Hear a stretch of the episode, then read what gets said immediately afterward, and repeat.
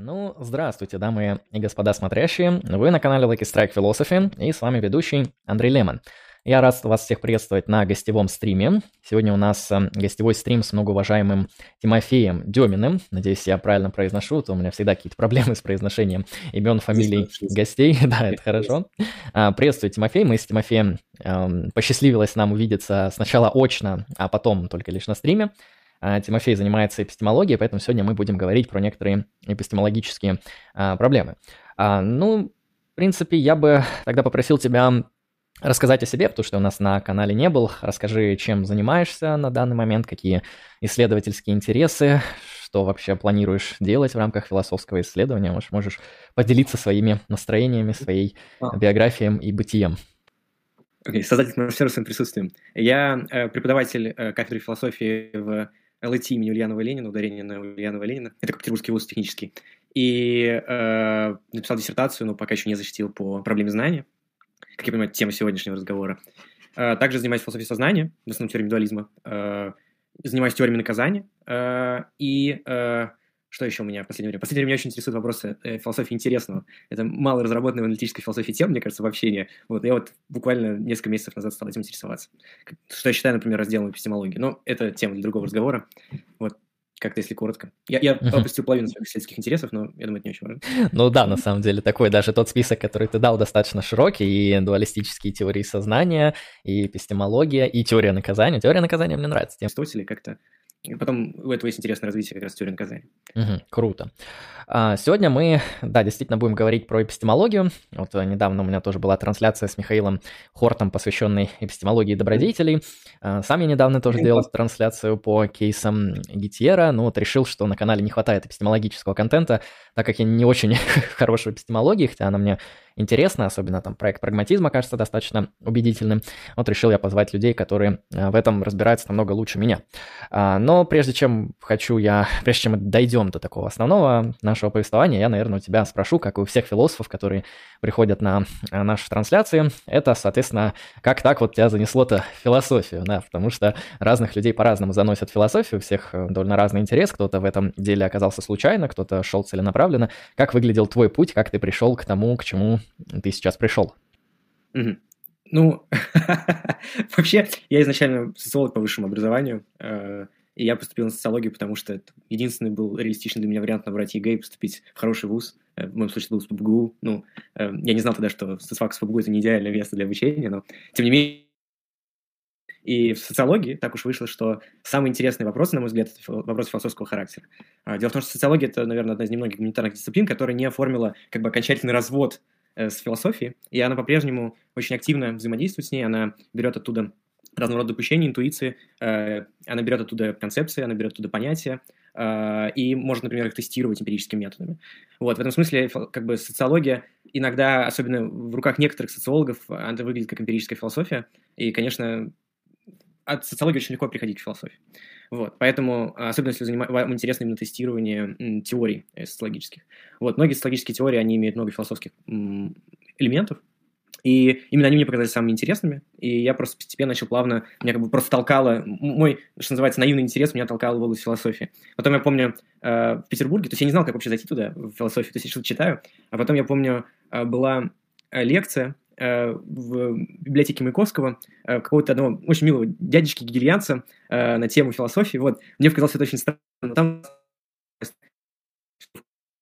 теперь уже Институт философии СПБГУ, вот, и она мне рассказала вообще, на кого надо сходить, чтобы вот понравилось. Вот, то есть я как бы сделал небольшое социологическое, как бы такое пилотное исследование, опросил несколько студентов, потом еще составил список, и первый, кого пришел, был я Игоревич Мавринский, преподаватель тогда был э, философского факультета, и э, я помню, я захожу, значит, сажусь, там как-то странное очень обсуждение, и потом говорит, а сейчас я вам расскажу, как работает, значит, э, теория, значит, мистического опыта Бонавентуры. И, значит, начинает рассказывать, значит, про какие-то ступени, по которым поднимается, значит, человек, их там, по-моему, шесть было, вот, и каждая ступень подразумевает каждую вот новую э, как бы новый список проблем, с которыми ты как мистик сталкиваешься, как ты их решаешь, там на одной из первых ступеней ты уже практически без грехов. В общем, такая странная теория. Вот ты оказываешься в конце наверху, и что теперь происходит? Я такой думаю, ну сейчас, наверное, будет мистический опыт, я не знаю, общение с Богом. Такой, ничего не происходит. Такой, как ничего не происходит? В общем, у меня был полный шок, и я понял, вот зачем мне социология, если есть такое.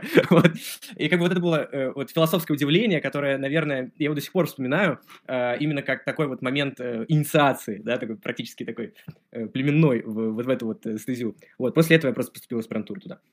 Это круто, круто. Очень, очень интересно, да. Ну да, мистический опыт открытия философии через Бонавентуру, это, конечно, так, очень необычно. У меня мое знакомство с философией через Ницше началось с Бонавентуры, это, красиво, красиво. А, да, ну, а, ну, я сначала, Ой, да, сначала что-то наподобие мне подкаста попалось по Ницше, потом я там Заратустру сел читать, ни хрена не понял, но очень интересно мне показалось, и я такой, ну, все понятно. Так есть. До сих пор не всегда его понимаю. Не очень понятно, но очень интересно, да.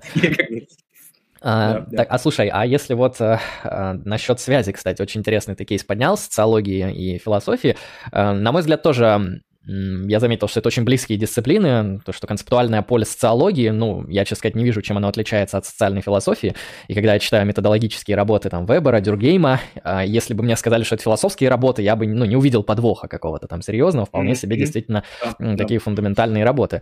А как ты относишься, например, вот к такому синтезу, который вот в 21 веке появился, а, к экспериментальной философии, когда на философские вопросы вот через анализ интуиции, социологических методов пытаются вот искать какие-то ответы, насколько по-твоему, адекватный проект это? А, ну, сложный вопрос. А, во-первых, а, в этом плане социология – это не эмпирическая философия, когда э, социология выглядит как проверка философских гипотез эмпирическими методами, это не похоже на... Это гораздо ну, на мой взгляд, более хардкорный проект и более плодотворный, но более многообещающий. Если говорить про X-философию, это методами э, социологии, причем, наверное, только с недавних времен э, социологические опросы обычно делают с помощью опроса, да, анкетирования простого. Вот, это стало, стали делать более-менее репрезентативно, то есть сначала это было типа там, давайте мы опросим э, 200 студентов э, у себя, а потом это публикуем в хорошем журнале, и это реально работало, да. Сейчас как бы пытаются это делать по-другому, пытаются делать там смешанные выборки, когда сравнивают там выборку э, при входе в Макдональдс и своих студентов, это уже гораздо лучше, да. Вот, то есть в этом плане есть такие вопросы, мне кажется, стало уже гораздо лучше с этим. С тем, что мы, по крайней мере, социологически более-менее делаем интересные репрезентации э, какого-то вот э, конструируемого общественного мнения по поводу философских проблем. С другой стороны, да, зачем нам это надо? То есть зачем нам нужно знать интуиции большинства людей?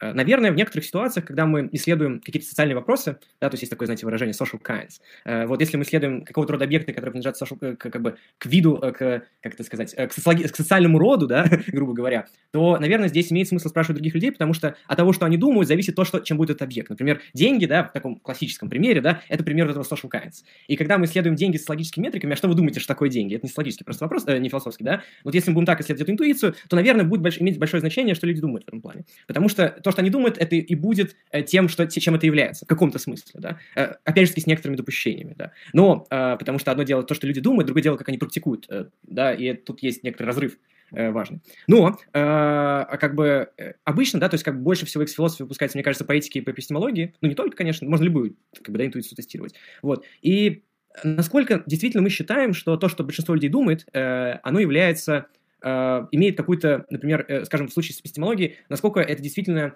а, обязывает нас к чему-то. Насколько э, то, что большая часть людей думает, что там в каком-то определенном эпистемическом случае, значит, э, какой-то агент, он какой-нибудь Джонни, он, значит, не знает, э, значит, чего-то. Это значит, что он реально этого не знает. То есть мы предполагаем, что большая часть людей, они действительно обладают какой-то вот универсальной экспертизой, и с этим можно спорить. Вот. Я не знаю. Вот. Более того, мне кажется, что вопрос о природе знания, как и любой вопрос о природе, это метафизический вопрос. Да? То есть вопрос о природе чего-то, что мы не можем исследовать естественно научными методами. И поэтому насколько хорошо мнение большинства в вопросах метафизики. Вот, то есть я так бы даже поставил вопрос ребром. Ну, мне кажется, это, это можно как бы, знаете, то есть это хорошо использовать в дискуссии, но как бы э, может быть, даже вынесены в приложение. Вот. То есть это не, не то, что может быть ключевым аргументом. Да? То есть это uh-huh. как бы, как бы случае как бы с абдукцией какое-то приятное дополнение, может быть, я не знаю. То есть это не так много, как кажется. Вот, поэтому, ну, ну да, я, я, я, я бы сказал, что, но... они, что они действительно лучше идут как дополнение, потому что было бы странно, если бы у вас была выборка, и сразу из нее вывод, следовательно, философский ответ такой. Это, конечно, вряд ли бы это философами серьезно бы рассматривалось. С другой стороны, мне кажется, это все-таки может быть вполне обосновано, потому что если вот мы даже анализируем там а, банальную статью Гетьера, да, где он берет два мысленных эксперимента, а он к ним приводит контринтуитивные примеры. Примеры. То есть он говорит, давайте возьмем вот этот GTB-кейс э, и посмотрим, как он работает вот в примерах, которые он берет, там, с Фордом и с 10 монетами. И он, ну, намекает то, что интуитивно кажется, что знания не, и нету, хотя GTB-кейсы есть. Но раз по факту интуиция для него является ведущим э, в этом исследовании, то почему бы нам не спросить интуицию и всех людей по этому вопросу, да. раз она значима? Я даже Нет, видел... Более того, можно uh-huh. спросить, почему, да, извини, почему мы считаем, что мнение эпистемолога в данном случае привилегировано? Потому что знание uh-huh. – это такого рода, э, скажем, э, как положение дел или связь, да, которая э, знакома всем людям. Да? То есть мы все обладаем какой-то экспертизой по поводу того, что это такое. Вот. Ну, Почему мы решили, что эпистемологи лучше в этом гораздо разбираются? Вот. Может быть, у них, наоборот, знаете, сложились какие-то профессиональные когнитивные искажения. И наверняка они есть. Я думаю, они есть. Вот, то есть, может быть, даже мы об этом сегодня затронем, да, разговор. То есть, из-за того, как устроена дискуссия, она очень сильно влияет на то, что люди думают. Но на самом деле, мы знаем как раз из X-философии, что какой-то принципиально интересная разница между эпистемологами и э, как бы людьми разных культур, э, в том числе, да, ее, ну, не то чтобы не наблюдается, но ее мало. То есть, она не такая существенная. То есть, хотя разногласия есть. Угу. То есть, ну, я видел, я видел какую-то X-выборку. Я видел какую-то X-выборку по поводу того, что а, на Востоке, ну вот а-ля Китай, вот что-то такое, а, там к кейсам гетерам попроще относится, что в кейсах гетерах люди считают, что, ну, там большинство склоняется к тому, что там знания есть, в то время как если мы в Запад копаем, то большинство склоняется, что знаний нет. То есть, возможно, эти различия тоже будут Насколько иметь смысл. я знаю, да, я понял, uh-huh. это, это будут статьи там э, это статьи э, там десятых годов, да. вернее, десятых годов, нулевых годов, нулевых годов, э, там, по-моему, 2002-2006 года, э, я, я видел, да, их, э, они потом были, как считается, опровергнуты, то есть меня, честно, это не очень волнует, да, поэтому я не вдавался глубоко, то есть, вернее, я это не запоминал, я это все читал, и я касательно проблем знания, она заключается в том, что таких разниц культурной принципиальной, как бы э, именно касательно там кейса Гетер мы не находим. То есть там есть разница, но она не такая существенная, чтобы мы делали интересные выводы из них. Не показательно. Мы да. говорили, что выборка была плохая. Вот о чем была речь. То есть там была выборка на студентов. Вот. Uh-huh. Если бы вы делали выборку на как бы более хорошую, то есть буквально звонили бы, например, там в Китай, и лучше еще там анкетировали, да, то лично, персонально, да, то был бы другой результат. Хорошо. А, я у тебя спрошу несколько вещей, и можем перейти к основной теме. А, ну, ты на них можешь отвечать, отвечать «да», «нет», а, ну, если желаешь. Знаешь ли ты, что Луна — это спутник Земли? Да. Знаешь ли ты, что 1 плюс 1 — это 2? Да. Знаешь ли ты, что а, ты гражданин Российской Федерации, предположим. Да, то есть мы, мы, по крайней мере, если ты с этим согласен, эм, уже поняли, что ты не скептик, то, что ты считаешь, что как минимум, как минимум есть три знания, которые эм, позволяют нам что- что-то говорить об этом мире. А, ну, ну, и, думаю, если бы я согласился с этими тремя пропозициями, с остальными нет, то я бы все равно еще был скептиком. А, ну хорошо. Um, да, ты сказал, что знаешь. Ну, и я давай начну вбрасывать вопросы, как такой человек, который uh, не знает, что такое знание. Uh, вот что это значит? Вот на основании чего, в принципе, мы можем говорить, что мы что-то знаем, и имеет ли этот термин какой-то аналитический смысл, кроется ли за ним что-то важное, и почему, когда я спросил про спутник Земли, про гражданство и про абстрактные объекты, ты везде сказал одно и то же, хотя речь о совершенно разных вещах, потому что абстрактные объекты, естественные факты и юридические факты довольно по природе достаточно разные, но ко всем трем ты спокойно применил термин знания. В чем же секрет? Uh, ну, uh, во-первых, uh, здесь как бы вот, знаешь, разветвление идет в разные стороны. Вопрос такой мягкий, и хочется, знаете, растечься и сюда, и туда, и как бы даже не знаешь, с чего начать. Давай начнем тогда с вопросов, которые ты задал. Как бы здесь тоже нету какой-то однозначной конвенции на этот счет, что у нас мы говорим про одно и то же знание, когда мы задаем вопросы про абстрактные объекты и вопросы про э, скажем, про естественные факты, да, типа про, ну, как бы про то, что, что там вокруг чего крутится в космосе.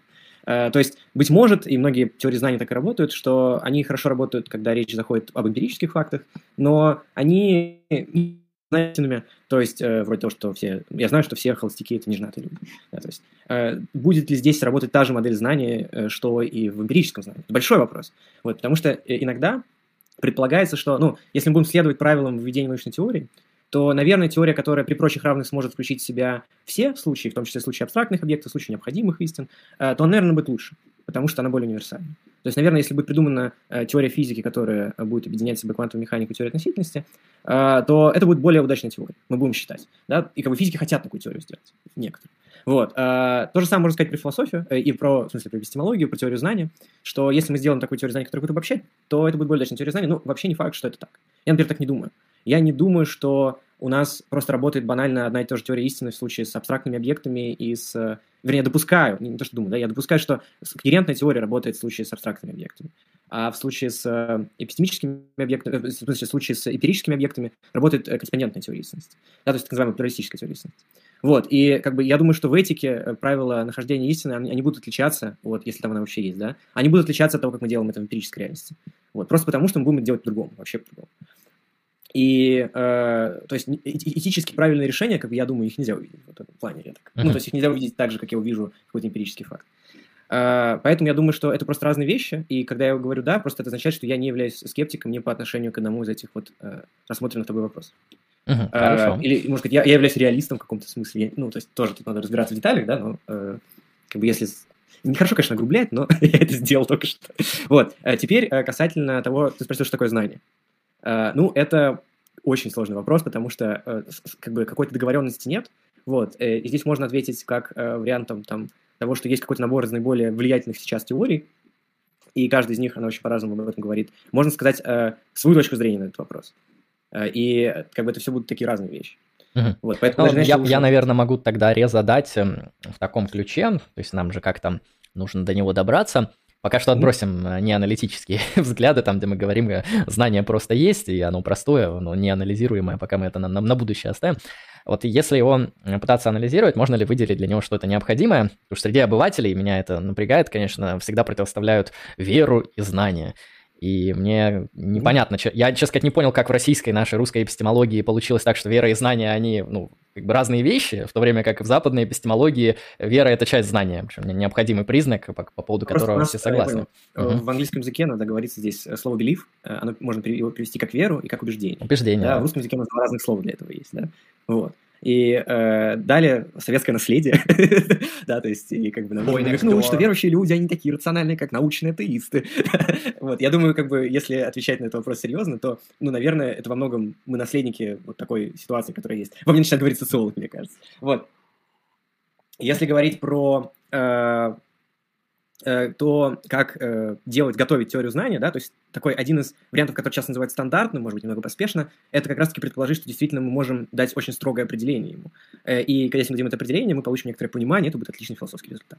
Вот. И, и по всей видимости, да, я думаю, все-таки справедливо, это спорный случай, но справедливо, начиная с Платона, Платон первый, кто предлагает такую вот явственную в западной философии попытку э, определить в терминах Э, как бы в терминах компонентов знаний. Да? Вот он сам, как я думаю, не придерживается этой точки зрения. У него там э, моя версия, что он придерживается точки зрения, что э, по аналогии есть такая теория, надеюсь, мы сегодня не дойдем, знание прежде всего. Вот Платон это теоретик Эйдос прежде всего.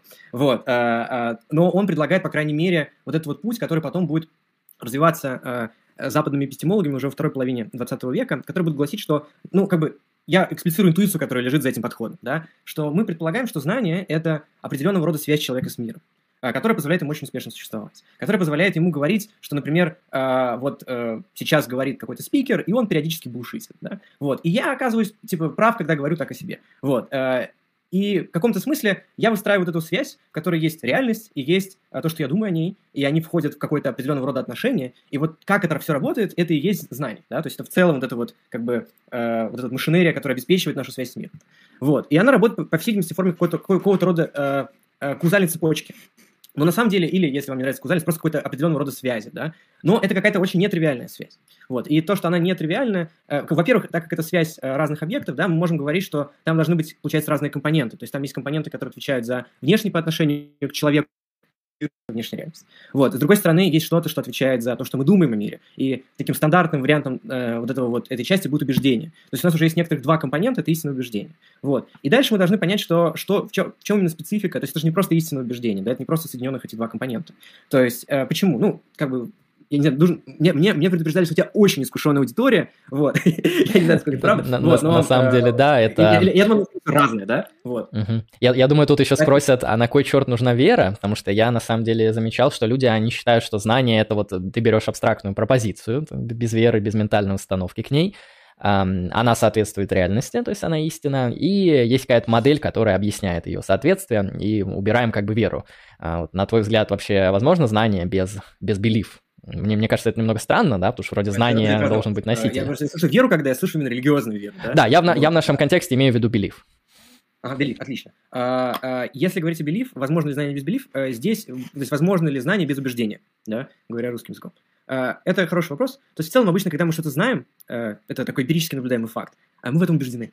То есть, это странно, как бы считать, что я знаю, что Луна – это спутник Земли, но при этом я не уверен в этом. Вот как бы я сомневаюсь. То есть обычно, да, стандартное определение э, убеждения, которым больше часть людей согласится, это то, что убеждение – это думание с принятием, да. Вот. И э, тут как бы есть э, одно очень известное возражение э, в литературе, э, связанное со студентом, который э, на экзамене приходит отвечать. Допустим, это будет экзамен по истории, вот его спрашивают, а когда, значит, э, там э, произошла там какая-то битва, да, э, в какой-то стране. Вот. И студент он, э, он не знает, когда она произошла. То есть ему кажется, что он не знает, когда она произошла.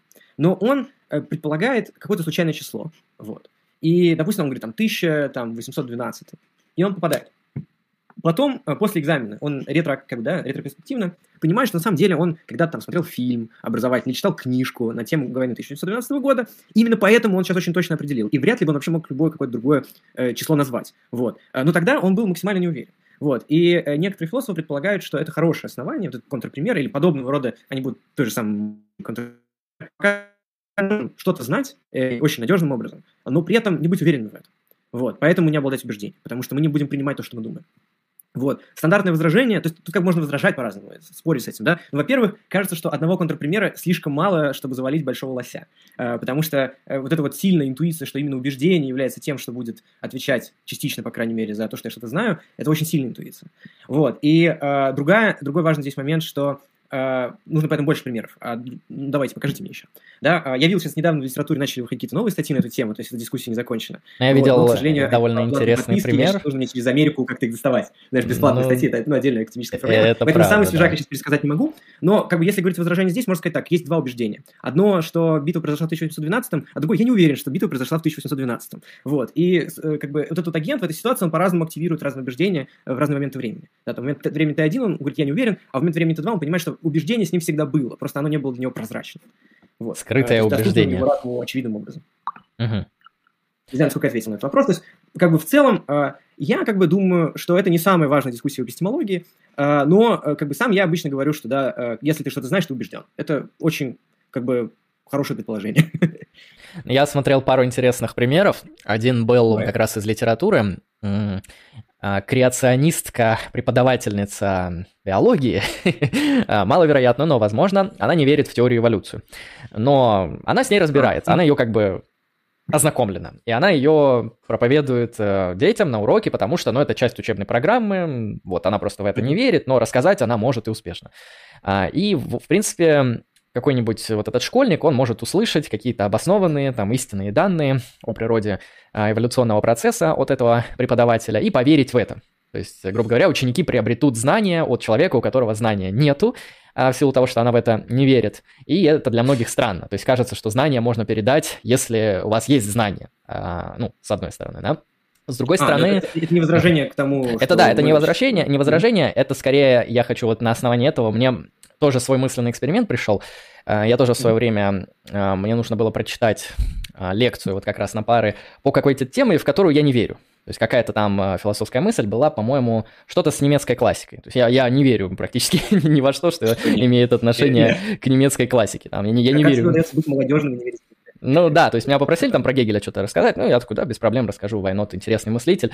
Вот, и, ну, да. можно сказать, я там рассказал какие-то обоснованные вещи о метафизике а, и теории Гигеля, вот, но я в них не верю. И можно ли вообще тогда сказать, что вот у философов это же часто, когда э, философ преподает много других теорий, в которые он не верит, есть философы, которые вообще ни во что не верят. И вот э, как, на твой взгляд, э, это анализировать, можно ли сказать, что вот, вот преподаватель в, таком, в таких ситуациях, он вообще является носителем знаний, потому что ну, не, не так все очевидно. Потому что кто-то мог бы сказать, ну, этот преподаватель, раз она знает теорию эволюции, ну, не знает, а как бы осведомлена, этого достаточно. И верит она в это, там, убеждена, не убеждена она в этом, это не необходимо. Окей, okay, давай так. Э, во-первых, допустим, да, э, для аудитории, что думаю, правда, что теория эволюции в целом, в общем, она верна, и что действительно э, человек с современным обезьяной имеет общего предка. И а, теперь обратимся к ситуации с учительницей, которая не, э, э, не, как бы она находится на, на таких околокоррекционистских, да, таких э, альтправых взглядах э, касательно эволюции, что там, мир был создан за 12 дней и так далее. Вот. Э, и э, она в этом смысле э, будет надежным источником для знания, потому что э, в том случае, если она правильно перескажет теорию, или правильно перескажет какие-то важные пропозиции касательно этой теории. Да. То есть а, а, и при этом она не будет знать, что человек с обезьяной имеет общего предка. Потому что она в этом, она, она так не думает. Да? Вот. Хотя у нее есть пропозиции в голове, которые отвечают, ментальное состояние, да, информационно несущие, которые отвечают э, за как бы корреспонденцию с реальностью. Просто она их не разделяет, и поэтому она этого не знает. Вот. И она согласится с вами, я не знаю, что э, человек произошел обезьяной, я знаю другое. Человек был сделан из глины, э, там, за меньше, чем день, вот, допустим, да, а, и э, в этом плане э, я не вижу здесь никакой проблемы, то есть мы очень легко можем писать, экономно достаточно, что здесь произошло, что учительница, она корректно пересказала теорию, ученики ее прослушали, они поняли, что в ее основании лежат очень сильные доказательства, которые, по сути, э, как бы, да, очень надежно приводят нас к идее, что человек произошел от общего предка с обезьян. И в этом смысле я здесь ну, не вижу никакой проблемы. Главное, чтобы она хорошо знала эту теорию, да. А то, что она верит, не верит, вообще не важно в этом плане. Э, ну, как бы в такой очищенной философской ситуации, которую мы обсуждаем. Я не знаю, насколько я правильно ответил на этот вопрос. Не, не, ну, я не знаю, какой критерий правильного в этом контексте, но в, в целом для меня достаточно, вполне убедительно. Насколько я э, осветил тему, вот. Да, мне, мне, сейчас, мне сейчас такой, знаешь, такой синдром, мне хочется рисовать, чтобы нарисовать там множество показать, почему здесь нет никакой проблемы, да, чтобы дать хороший Да, графически это всегда легко, Вот вот uh, thinking tool, да, тебе тяжело uh, объяснять, почему этот пример не является проблемой эпистемической. Да, то есть тут можно найти эпистемические проблемы, очевидные, да, что учительница, она будет влиять на то, как думают ученики, например, да, и особенно, если она убедительна. Вот, и они просто не придут к этому убеждению, что человек произошел от обезьяны, у них общий предок с обезьяной, да.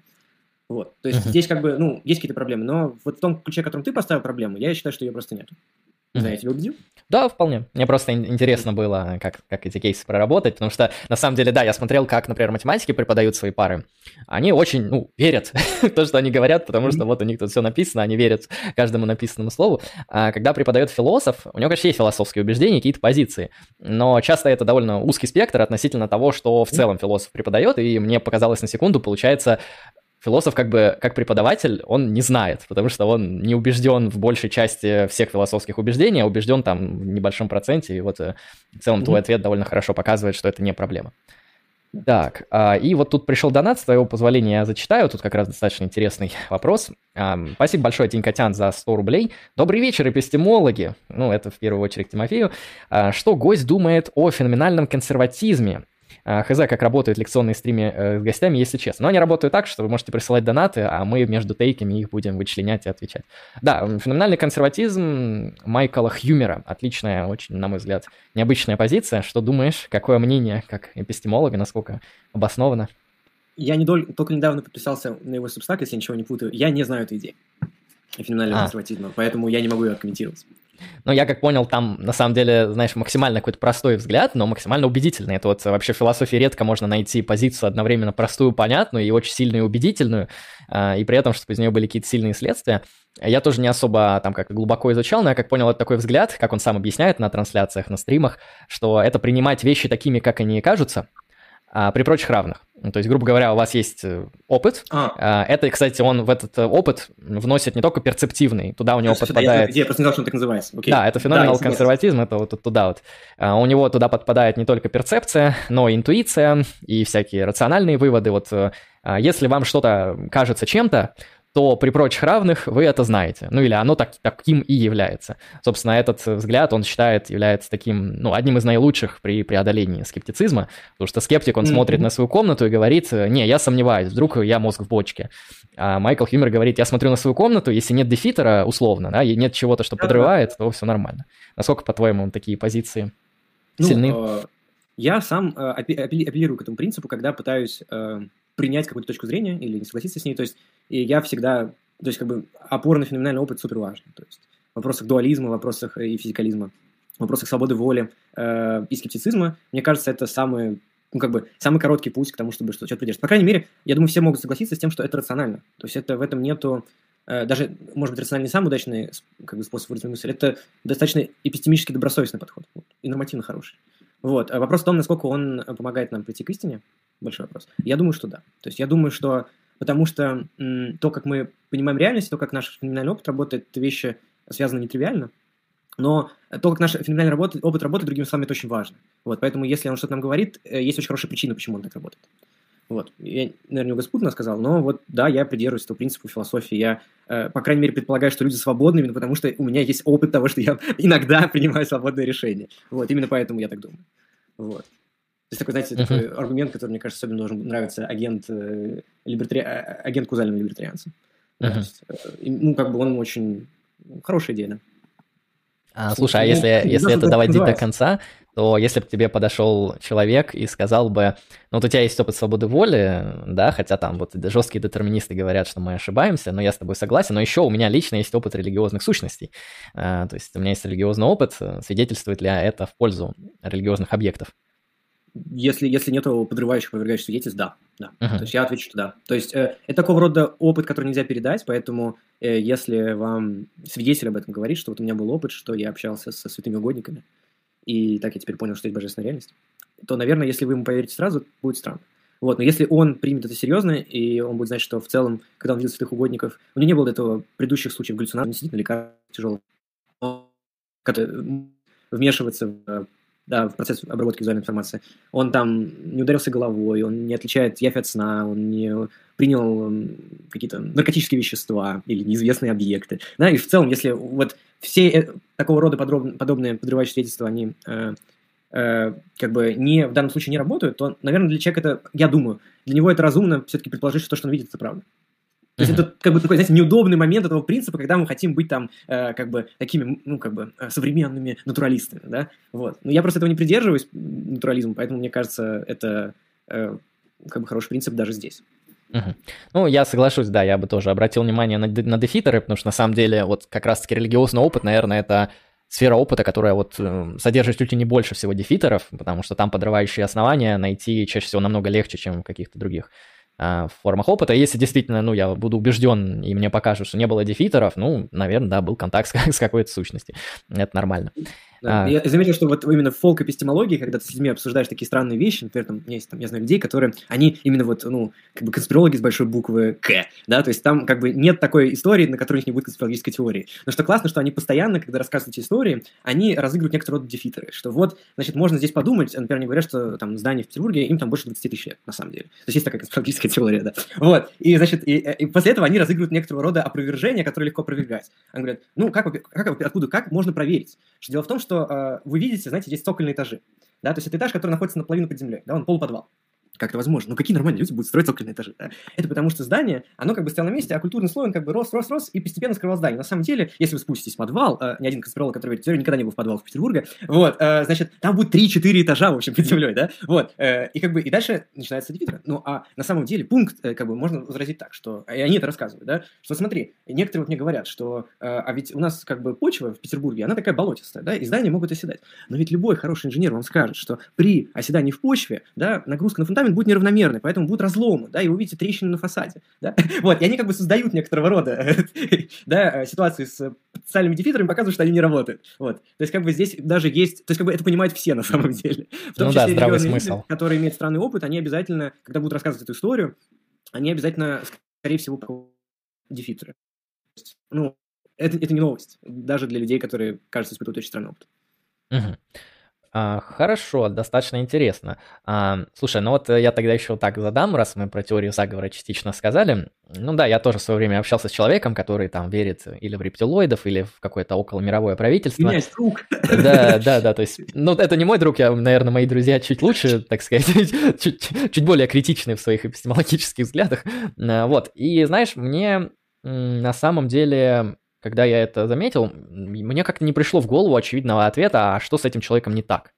То есть, ну, окей, он Первый, первый мой ответ был такой, он говорит, ну, неправду. То есть он говорит, есть мировое правительство, а его нету. Он как бы там прямо заблуждается. Но его теория, его система убеждений построена так, что то, что я называю ложью, оно там, в общем, в общем, все факты подменили, все там нас обманывают. То есть у него как бы есть объяснение. То есть в рамках его системы это вроде рационально.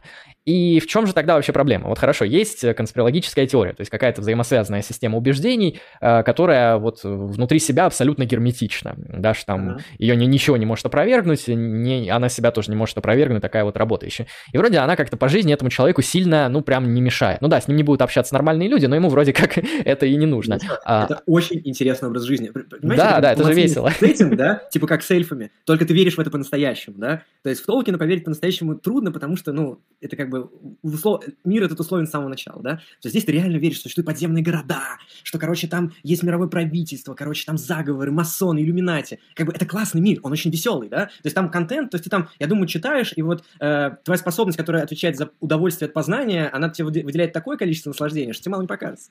Вот. Это правда. И вот я тогда спрошу, вот э, как бы ты, как эпистемолог, ответил, ну, в чем проблема? Хорошо, есть ученые, у которых там две-три гипотезы, половина из которых там фальсифицированы. Да, и одна там никчемная, еле-еле там что-то объясняет, такой вот лошок там с, с никчемной гипотезой. И вот этот вот человек с огромной такой мощной, красивой системой, э, в чем эпистемическая разница между ними? Почему второй, на первый взгляд, для нас не прав? Угу. Ну, потому что на самом деле мы не сторонники гарантной теории, э, теории как это сказать по-русски, э, теории э, согласованности. Со- да, соответственно, а, да, согласованности, да. Да, есть теория согласованности, э, она была связана с идеализмом, э, и э, она предполагает, не связана, она существует внутри идеализма.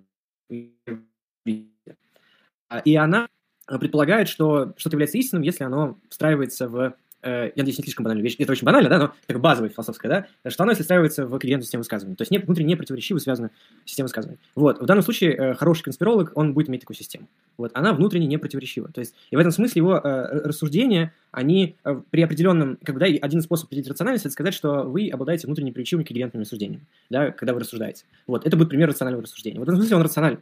Вот. А, но с точки зрения теории, соответственно, у него большие проблемы.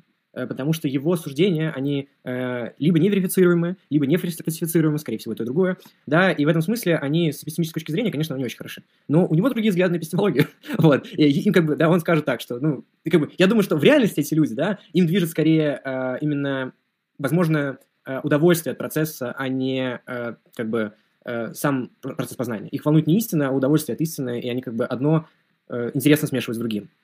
Мне так кажется. Потому mm-hmm. что я все-таки предполагаю, что по-другому объяснить э, успех э, конспирологии нельзя, если она не приносит сильного интеллектуального наслаждения.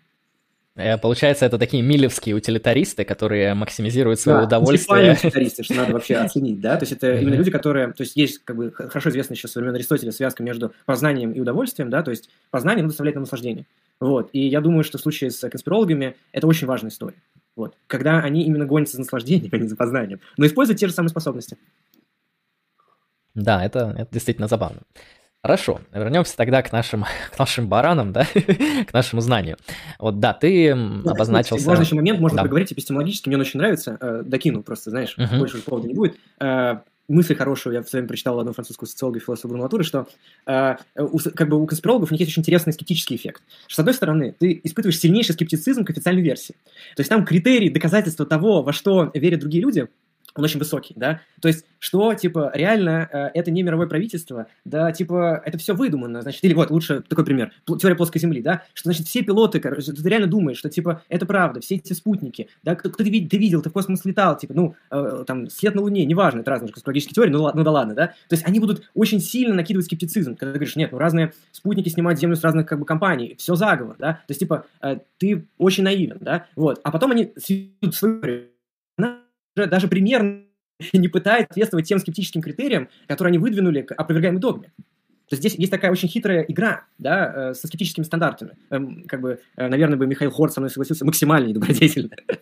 вот. То есть сначала мы задвигаем очень высокий скептицизм, чтобы опровергнуть догму, а потом вводим очень наивную теорию в ответ, которая, ну, то есть непроверяемая абсолютно никак, да, ее нельзя фальсифицировать, скорее всего, вот, по крайней мере, разговоре точно. Вот, ну, вот все, извини. Ну, да, это, это действительно, я вообще замечал, что стандарты скачут очень сильно, я вот недавно как раз стать, статью читал на эту тему про как же это кейс, что-то, по-моему, прагматическое вторжение, или как-то так в эпистемологии mm-hmm. это называли, когда риски начинают играть дико большую эпистемическую роль. А, я никогда об этом не задумывался. А, для меня это новая мысль. Вообще очень приятно философу новую мысль получать, когда там не первый год уже что-то изучаешь, уже все старое, там можно э, находишь только какие-то способы пересказать то, что уже знаешь каким-то прикольным способом. А тут прям для меня что-то новое. Я такой, блин, действительно, это же так очевидно. И у меня даже ну, в личной жизни тоже так много было. Как-то раз меня мой друг спросил, слушай, а ты вот знаешь вот этого препода? Ну или что-то такое там он спросил, такое банальное. Я говорю, да-да, нормальный мужик ответил, он говорит, спасибо, потому что мне эти данные нужны для очень-очень важного дела. А, ну, я не буду там раскрывать детали и подробности, но, скажем так, это реально важное дело. И я такой, нет, подожди, тогда, тогда, если дела иначе, если риски высоки, если дело важное, тогда мой стандарт э, знания сейчас не подходит, потому что я что-то там смутно помню, где-то там, через пятые свидетельские показания, что-то там такое. И если бы я не знал об этих рисках, которые он сказал, я бы посчитал, что это нормально, что мой стандарт э, вот дачи ему показаний, он как бы нормальный, он на уровне. Но как только в игру вмешиваются риски, ставки, деньги там и прочие вещи, ты очень сильно начинаешь менять эпистемические стандарты. Это прям для меня чуть ли не волшебное открытие было, что от рисков сильно стандарты меняются. Но у меня как раз вопрос к тому, что ты сейчас сказал, да, мы играем часто с этими стандартами, это немного нечестно. Но ведь э, это, судя по всему, нормально в том плане, что ну, стандарты в разных контекстах разные, вот в зависимости от рисков стандарты меняются. А насколько обоснованно считать, что у нас должны быть одни универсальные эпистемические стандарты ко всем ситуациям, ко всем теориям и гипотезам? Угу. А, ну, да, это широко обсуждаемая э, в эпистемологии проблема. У меня, на самом деле, очень много разных ответов есть. То есть, э, тут вопрос как раз большой. Почему ты э, да, в эпистемическую ситуацию вкладываются прагматические соображения, да, что, ну, важная ситуация, я не знаю, там, какая-то, и после этого тебе нужно быть гораздо больше уверенным в ситуации, которую ты описал. Ну, то есть, не знаю, классический случай в литературе, он очень похож на то, что ты как раз рассказал, да, когда... Там про банк, по-моему. А? Там, по-моему, про банк, когда нужно закрыть там кредит и спрашивает, а? работает есть ли банк в субботу. банк, есть там вариант, uh-huh. их, на самом деле, да, естественно, это аналитическая философия. Вариантов, сеттингов уйма, да. Есть там про машину, которая проезжает мимо банка, да-да-да, там нужно закинуть на счет. Есть э, история с э, донорскими органами, вот, то есть чем дальше в аналитическую философию, чем, тем чернее примеры. То есть там, когда, значит, некто, это у Коина как раз потом это прям будет дорабатываться дальше в литературе, ну, то есть доработано видео звучит так, что Стюарт, он, значит, сидит в аэропорту, к нему подбегает человек спрашивает, вы не знаете, прямой ли это рейс до Детройта? Вот. Ну, Стюарт, он читал билет внимательно, он в курсе, что рейс, рейс прямой, да, прямой. Вот. А теперь та же самая ситуация, значит, влетает мужик и говорит, слушай, а, прямой рейс для Детройта, нет, короче, сердце, если не прямой, сердцу конец, пациент умрет. Вот. И такой Стюарт такой, стоп, стоп, стоп, ну, я, я не знаю. вот. И дальше здесь э, возникает, типа, ну, там, десятки способов, как объяснить ситуацию. Тот, который ты сказал, это один из них, да? Сказать, что в этих ситуациях похожих, и в случае со Стюартом, и в случае с не, не пересказанным нами ситуацией про банк, там то же самое, э, не в случае с э, твоей ситуацией, когда у тебя друг спросил что-то про препода, да, и потом там было, сначала ты думал, что это низкий стандарт, потом это оказался высокий стандарт э, требований к тому, чтобы то, что ты говорил, было надежным. Вот, ну, можно просто перечислить основные опции. Как бы я сам не согласен с тем, что... Э, в чем, как бы в чем фишка, да? Что действие, оно каким-то образом связано со знанием. Там существует связь. А, потому что мы предпочитаем действовать, например, на основании знаний. Да? И это большой вопрос, э, что, какого рода связь существует между знанием и действием. Вот. И, э, скажем, э, там, сторонники прагматического повара, самый известный из них Розет Стэнли, я не знаю, наверное, здесь лучше не, мейн, не нейм дропить, да, у нас все-таки не научная статья, а стрим, да. Ну, в общем, прагматические сторонники, они говорят, что а, как бы к знанию релевантны а, прагматические соображения. Вот. И они меняются в двух ситуациях очевидным образом, да, и поэтому мы должны по-разному, не то чтобы э, знание от этого меняется, они не делают такого радикального хода, да, э, но они что э, приписывание знаний, да, то есть что вот у нас есть цепочка знания какая-то, да, от Стэнли к э, тому, как устроен билет на самолет, или от тебя до оценки того, хороший ли является преподаватель. А другое дело, как мы будем со стороны оценивать это знание, да, то есть, э, ну, не оценивать, а приписывать знания, да. И э, один из вариантов, да, это прагматические соображения. Вот. Э, хотя кажется, что, с другой стороны, э, это очень смелое решение сказать, что прагматические соображения имеют отношение к эпистемической, к миру, как бы, как бы герметичному миру эпистемологии. Вот. Я, например, конечно, ну, сильный противник этого как бы, решения. Вот, да? Другое решение, оно еще такое тоже достаточно э, будет элегантное, они друг с другом конкурируют здесь, хотя в теории они совместимы, там нет логического какого-то противоречия, просто обычно вы либо одно взгляд, либо другого, это контекстуализм. Да? Идея того, что у нас есть разные э, стандарты знания. То есть, э, ну, не знаю, там, знаешь ли ты, э, э, что э, через, э, там, допустим, завтра, Андрей, ты проснешься? Вот такой вопрос. Ну, типа, ск- да, ты... скорее, да. Надеюсь. Ну, да, да, видимо, да. А потом, да, а, ну, а что если, например, ты сегодня после стрима так интеллектуально возбудишься, решишь почитать всю литературу, что так и не ляжешь спать, и тебе не придется просыпаться, да? Вот. И в этом говоришь, ну да, да. Вот. Но ты же с самого начала сказал, что скорее да. Вот. А, то есть, э, когда я спросил в первый раз, это были одни стандарты, знаешь. Когда я спросил второй раз, я задал гораздо более, как бы, доработал ситуацию, да, сделал некоторые сомнения, накидал себе. Вот. Я завысил стандарты знаний. Вот. И есть такой как бы... Это обе, обе ситуации, и прагматическое вторжение, когда мы говорим, что прагматические элементы имеют отношение к оценке знания, и контекстуализм — это такого рода аддоны, типа, да, дополнение, э, как бы, да, э, к э, общей теории знаний. То есть они сами по себе теорией знаний, конечно, не являются. Да, это такого рода типа аддоны, которые можем добавлять, и они нам будут что-то интересное говорить про знания, э, как они предполагают. Вот. Но, конечно же, многие эпистемологи, скажем, я сразу скажу, что прагматический поворот, он в целом, я думаю, он не смог сыскать той популярности, которую он вообще-то мог бы набрать да, в отличие от контекстуализма, который страшно популярен. Вот, особенно, как я думаю, в среде неэпистемологов. Потому что он кажется таким, ну, такой, это, это nice and simple view, знаешь, как сказали бы американцы. Вот, э, то есть он такой приятный, легкий, понятный и очень убедительный, да. Вот у тебя были низкие стандарты знаний, вот ты их повысил, вот и все. А, но, э, э, как бы, более такие ортодоксальные эпистемологи, они борются с этими двумя взглядами, да, они называются э, инвариантисты, э, э, нет, неправильно. Э, чушь я сказал. вот, значит, э, э, как бы, если так их различать, то они, ну, можно сказать, да, что они антиконтекстуалисты и они антипрагматисты. Анти... Они импуристы, да? а, а, вернее, пуристы, да, пуристы. Импуристы — это те, кто считает, что impure, да, типа. Импуристы — те, кто считает, что прагматические вторжения являются э, частью описания эпистемической ситуации. Э, мне кажется, начинает душнить. Вот, но... а, э, не, значит, нормально. Э, ортодоксальный взгляд говорит, что нет, ни контекст, ни э, прагматические соображения не должны по-хорошему влиять на оценку знаний. Вот, это это нормативная конечно, позиция или, или дескриптивная? Как еще раз? Это нормативная позиция или дескриптивная? Вот не должны влиять, то есть они как бы предписывают нет, или это их... Да, вопрос. Я неправильно сказал. Э, нет, это не нормативная, дескриптивная ситуация, конечно. Uh-huh. Я неправильно выразился, потому что э, кажется, что Стюарт ведет себя абсолютно адекватно. То есть кажется, что делать ему нормативные возражения в этом случае странно, он ведет себя адекватно. Вот. То есть э, с точки зрения эпистемической нормативности и у тебя, и у Стюарта, да, в обоих ситуациях, кажется, нету чего-то, ну, сомнительного поведения. То есть очень лег- легко можно выкрутить, сказав так, что, допустим, э, в первой ситуации ты так, типа, очень безответственно отнесся к вопросу, да, э, так же, как и Стюарт, вот, и был неправ, вот, но кажется, что вполне себе ответственно ты отнесся, вот. А, а во втором случае, да, или, например, мы можем по-другому решить эту проблему, да. А, а, как первый вариант такой скептический вариант решения проблемы, что нет, ты не знаешь в обоих случаях, ты просто потому что никогда ничего не знаешь, да. То есть скептики, они вот так вот будут решать проблему.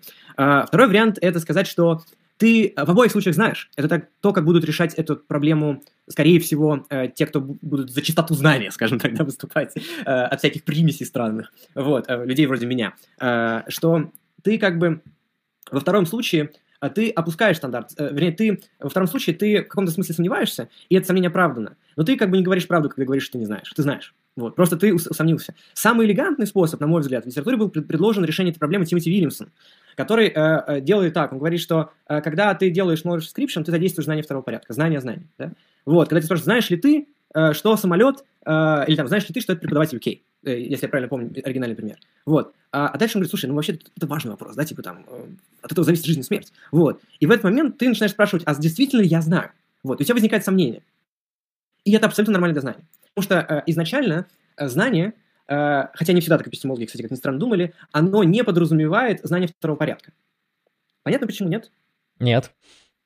Потому что э, если знание, допустим, представим себе ситуацию, тезис, да, э, э, любое знание подразумевает знание второго порядка. Если я что я знаю P. Необходимость, пример. Можно сформулировать такой принцип эпистемический. Да. Но тогда у нас, я знаю, что я знаю P, это будет тоже разновидность знания, правильно? Просто знание второго порядка. Значит, чтобы удовлетворить этому условию, ему тоже нужно будет иметь знание третьего порядка, да? Потому что это необходимое условие для знания. Вот. Либо нам нужно предполагать, что существует э, два типа знаний. Есть знание первого порядка и второго порядка. И у них разная природа, что ну, тоже можно так сделать, в принципе. Вот. Э, э, и как бы, но э, более, кажется, такой простой вариант предполагать, что мы просто впадаем в бесконечность. И в какой-то момент у нас закончится знание какого-то порядка. Да, есть отдельные исследования в э, теории игр, когда изучают игроков на бирже, и э, э, там важно понять, как будет вести себя рынок, а это означает, как себя, например, будет вести при покупке и продаже акций, допустим, какой-то компании, скажем, Tesla, да, э, как будут себя вести игроки. Вот. И вот эти исследования, они показывают, что биржаки на теории, э, биржаки, игроки на, на бирже, они в своей голове могут удерживать много очень э, таких вот, э, как бы, э, вот этих вот ходов. А, а что подумал он, а, а потом ты подумаешь, а что подумал он о том, как подумал я, и потом как подумал он. И так вот они могут иметь, знаешь, по 3-4, знаешь, спокойно вот эти вот попытки предсказать, как он подумал. Мета-знания. Да? Все пытаются, все знают, что ты думаешь, как, это, как они думают, да, когда играют там на акции. Вот. А, мы можем так делать, но по факту у этого тоже есть ограничения, они чисто эмпирические. Вот. И в этом смысле знание, оно не обязательно подразумевает знание второго порядка. Вот. Но когда ты... Э, оказываешься в ситуации, когда тебя спрашивают, а ты уверен, что ты знание? Тебе, ну, ты, тебя спрашивают про знание второго порядка в каком-то смысле, да, ты его активизируешь, и ты можешь ему сомниться, да, то есть, по сути, ты впадаешь в некоторое рода скептическое сомнение, что адекватно. Вот. Это будет решение Тимоти Вильямса, например. Э, и оно не единственное, конечно. То есть, э, вот, э, что еще можно тут сказать? Э, ну, в принципе, хватит, я думаю. Ну, то есть, еще да, раз, как бы из три базовых решения. Э, одно это сказать, что мы меняем э, прагматические соображения, нас вынуждает. Второе, контекст ситуации меняется, и поэтому меняется приписывание знаний. Третье, э, что есть какое-то чисто эпистемическое объяснение тому, почему так себя ведем. А, ну, кстати, про мета-знания мне понравилось. Мне это напомнило проблему третьего человека в топике об универсалиях, когда мы вот признаем реальность универсалей, нам, походу, придется признать реальность тех универсалей, которые соединяют универсалии и партикулярии, потом объясняют то, как работает соединение между универсалиями и универсалиями, которые соединяют универсалии и партикулярии, ну и там можно уйти в этот регресс, и, ну, есть метафизики, которые глотают пулю и говорят, ну да, существуют свойства свойств свойств есть. свойств, и, и нормально. Существует там бесконечное множество возможных мета-знаний, вполне, почему бы и нет. А, неплохо. А, хорошо, тогда вот возвращаясь к нашему знанию, мы оговорились э, минут 30 назад примерно, что а, знание требует веры, ну, убеждения, да, belief. А, это мы довольно хорошо прояснили, я лично с этим, конечно, согласен. И истины. Истины, я как понимаю, здесь ты имеешь в виду соответствие реальности, истины как когерентной истины. Извини, слушай, прослушал вопрос еще раз. А, мы сказали то, что необходимо убеждение и истина. А истина да. здесь понимается как когерентная, как соответствие реальности. Ну, во-первых, да, когерентной теории в современном мире в чистом виде придерживаться могут только идеалисты, и их почти не осталось. Кор- корреспондентный, я это не, не то сказал, да, соответствие. Да, да, как бы uh-huh. когерентную теорию, ну, ее можно обсуждать применительно к отдельным э, ситуациям, типа эстетического опыта, то есть искусства, либо математики, вот. А так, в целом, ну, э, если мы предполагаем, что она будет когерентной теорией, там будет, наверное, другая теория знания. Вот, если там вообще можно что знать. Вот, а, тогда как, а, да, другой вариант – это корреспондентная теория истины. Да, как правило, эпистемологи предполагают корреспондентную теорию истины. Все теории, которые являются многокомпонентными, которые говорят, что знание – это истинное убеждение плюс что-то еще, да, мы еще не дошли до что-то еще, но мы обсудили уже э, убеждение, да, и вот сейчас ты спросил про истину, вот, когда говорят про истину, имеет в виду именно корреспондентную теорию истины, да, то есть истину соответствия, что у нас есть ментальное состояние, и оно в каком-то смысле, э, это один вопрос, что это такое, да, но оно соответствует реальности вот, да, положению дел. Чаще всего мы говорим такое слово здесь.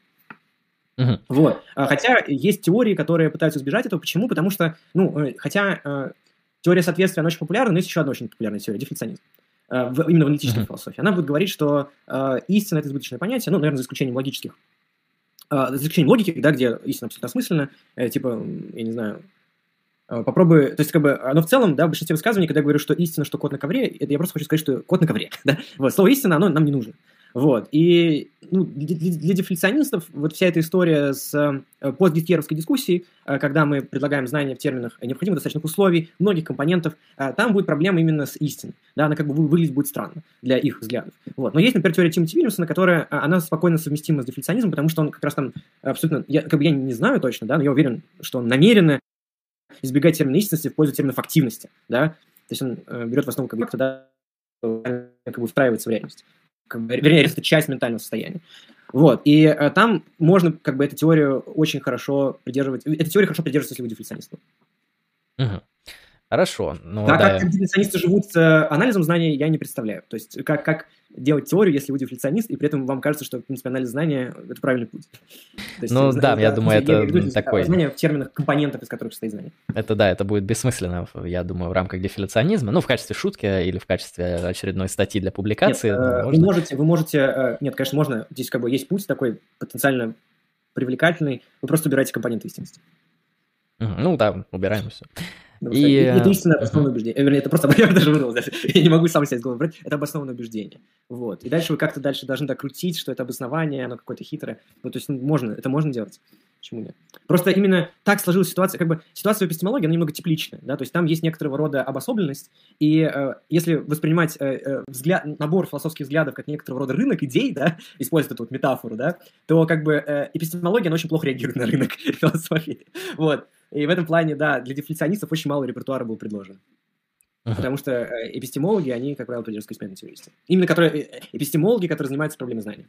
То есть почти все эпистемологи. Ну, по факту, да. И ты ну, здесь ну, выделил еще третий элемент, а, связанный с обоснованием. Вот э, я как понимаю, в современной эпистемологии, в анализе знания, наверное, больше всего палок сломано именно вокруг эм, обоснования, потому что в целом, я как понимаю, попытки решить кейсы Гетьера, развить какой-то хороший ответ, чтобы избежать этих кейсов, это в первую очередь э, не то, что анализирует э, убеждения, не то, что анализирует кейсы с истиной, а то, что анализирует именно кейсы с justification, да, с обоснованностью. А что, что, почему нужна обоснованность для знания?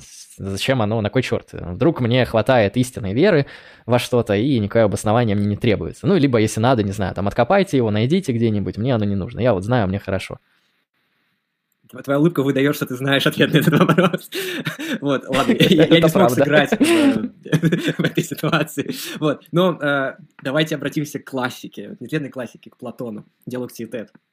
Э, судья Э, я надеюсь, я не перевру эту ситуацию, я давно его читал. Э, судья, он э, на заключенного и думает, ты не виновен. Вот. И выносит приговор. И так оказывается, что его мнение оказалось правильным. Да? То есть у него было истинное мнение. Но знал ли он, что он не виновен? Вот, ну, очевидно, нет, он понятия не имел. Ему просто показалось тогда, он так, ну, и угадал, да. Соответственно, здесь вот есть такой интересный эффект, что мы э, на самом деле истину воспринимаем как достаточно аналитическую категорию, оторванную от нашей действительно эпистемической жизни. Вот. И поэтому э, мы можем придумать сколько угодно э, истинных убеждений, э, которые будут правильны в силу совпадений, и, возможно, мы никогда не сможем проверить, прав я или нет. Например, я могу сказать два, э, да, как бы, против, как бы противоположных другу суждения. Одно, что в мире четное количество комнат по грязи, а другое, что в мире нечетное комнат, количество комнат по грязи. И я буду, одно из этих убеждений, допустим, я очень сильно поверю в первое, вот, потому что я сторонник определенной школы нумерологии, значит, астрологической, да, я не знаю, как это работает, ну, примерно так. А ты другой школы, конкурирующей, ну, допустим, да, и ты поверишь в другое, потому что ты понимаешь, что, ну, нечетное, конечно, нечетное, да, все эти четники, они, как бы, очень недобросовестные люди, у них плохая теория, она не соответствует эпистемическим родителям нумерологов. Вот, соответственно, мы оба имеем эти два убеждения, кто-то из нас точно прав, в силу, да, логического устройства реальности, э, как бы, э, э, это, комната спа-грязи, это как бы, э, оно подвергается натуральному исчислению, соответственно, либо прав ты, либо я. И, э, соответственно, мы оба не знаем. Мы просто верим в это в силу очень странных аналогических теорий. Я не знаю, зачем я такой сложный решил пример развернуть, да? Это достаточно было Платона. Вот, но нам, очевидно, недостаточно истинного убеждения. Я еще вот, видел, видел еще один интересный пример. Потому что истинное ага. может быть случайно. Да, здесь, чтобы нам избежать случайности, я как понимаю, для нам нужно хорошее обоснование. Я видел пример в, в метаэтике есть эм, аргумент эволюционного развенчания или разоблачения, но он вообще не только в метаэтике, он туда перекочевал, я как понимаю, из философии религии, и там приводился такой пример. В общем, есть шаман племени, который проверяет погоду на ближайшие два дня, чтобы охотники смогли сходить поохотиться, потому что тропиках дождь очень опасный, и, в общем, нужно идти именно, когда дождя нету. И как он это делает? А, он берет курицу, отрубает ей голову. А, как известно, курица, если там по определенным образом отрубить голову, она еще будет э, крутиться, бегать и э, мучиться. И, соответственно, по количеству кругов, которые накрутит эта курица после отрубленной головы, а, он говорит, что пропозиция, что идет дождь через два дня истина, или то, что идет дождь через два дня а, ложно. Ну и мы можем представить ситуацию, что вот он как бы провернул свой могущественный а, ритуал и прорицал, что через два дня не будет дождя. Охотники такие, ну наконец-то, раз шаман сказал, идем охотиться. И дождя действительно не было.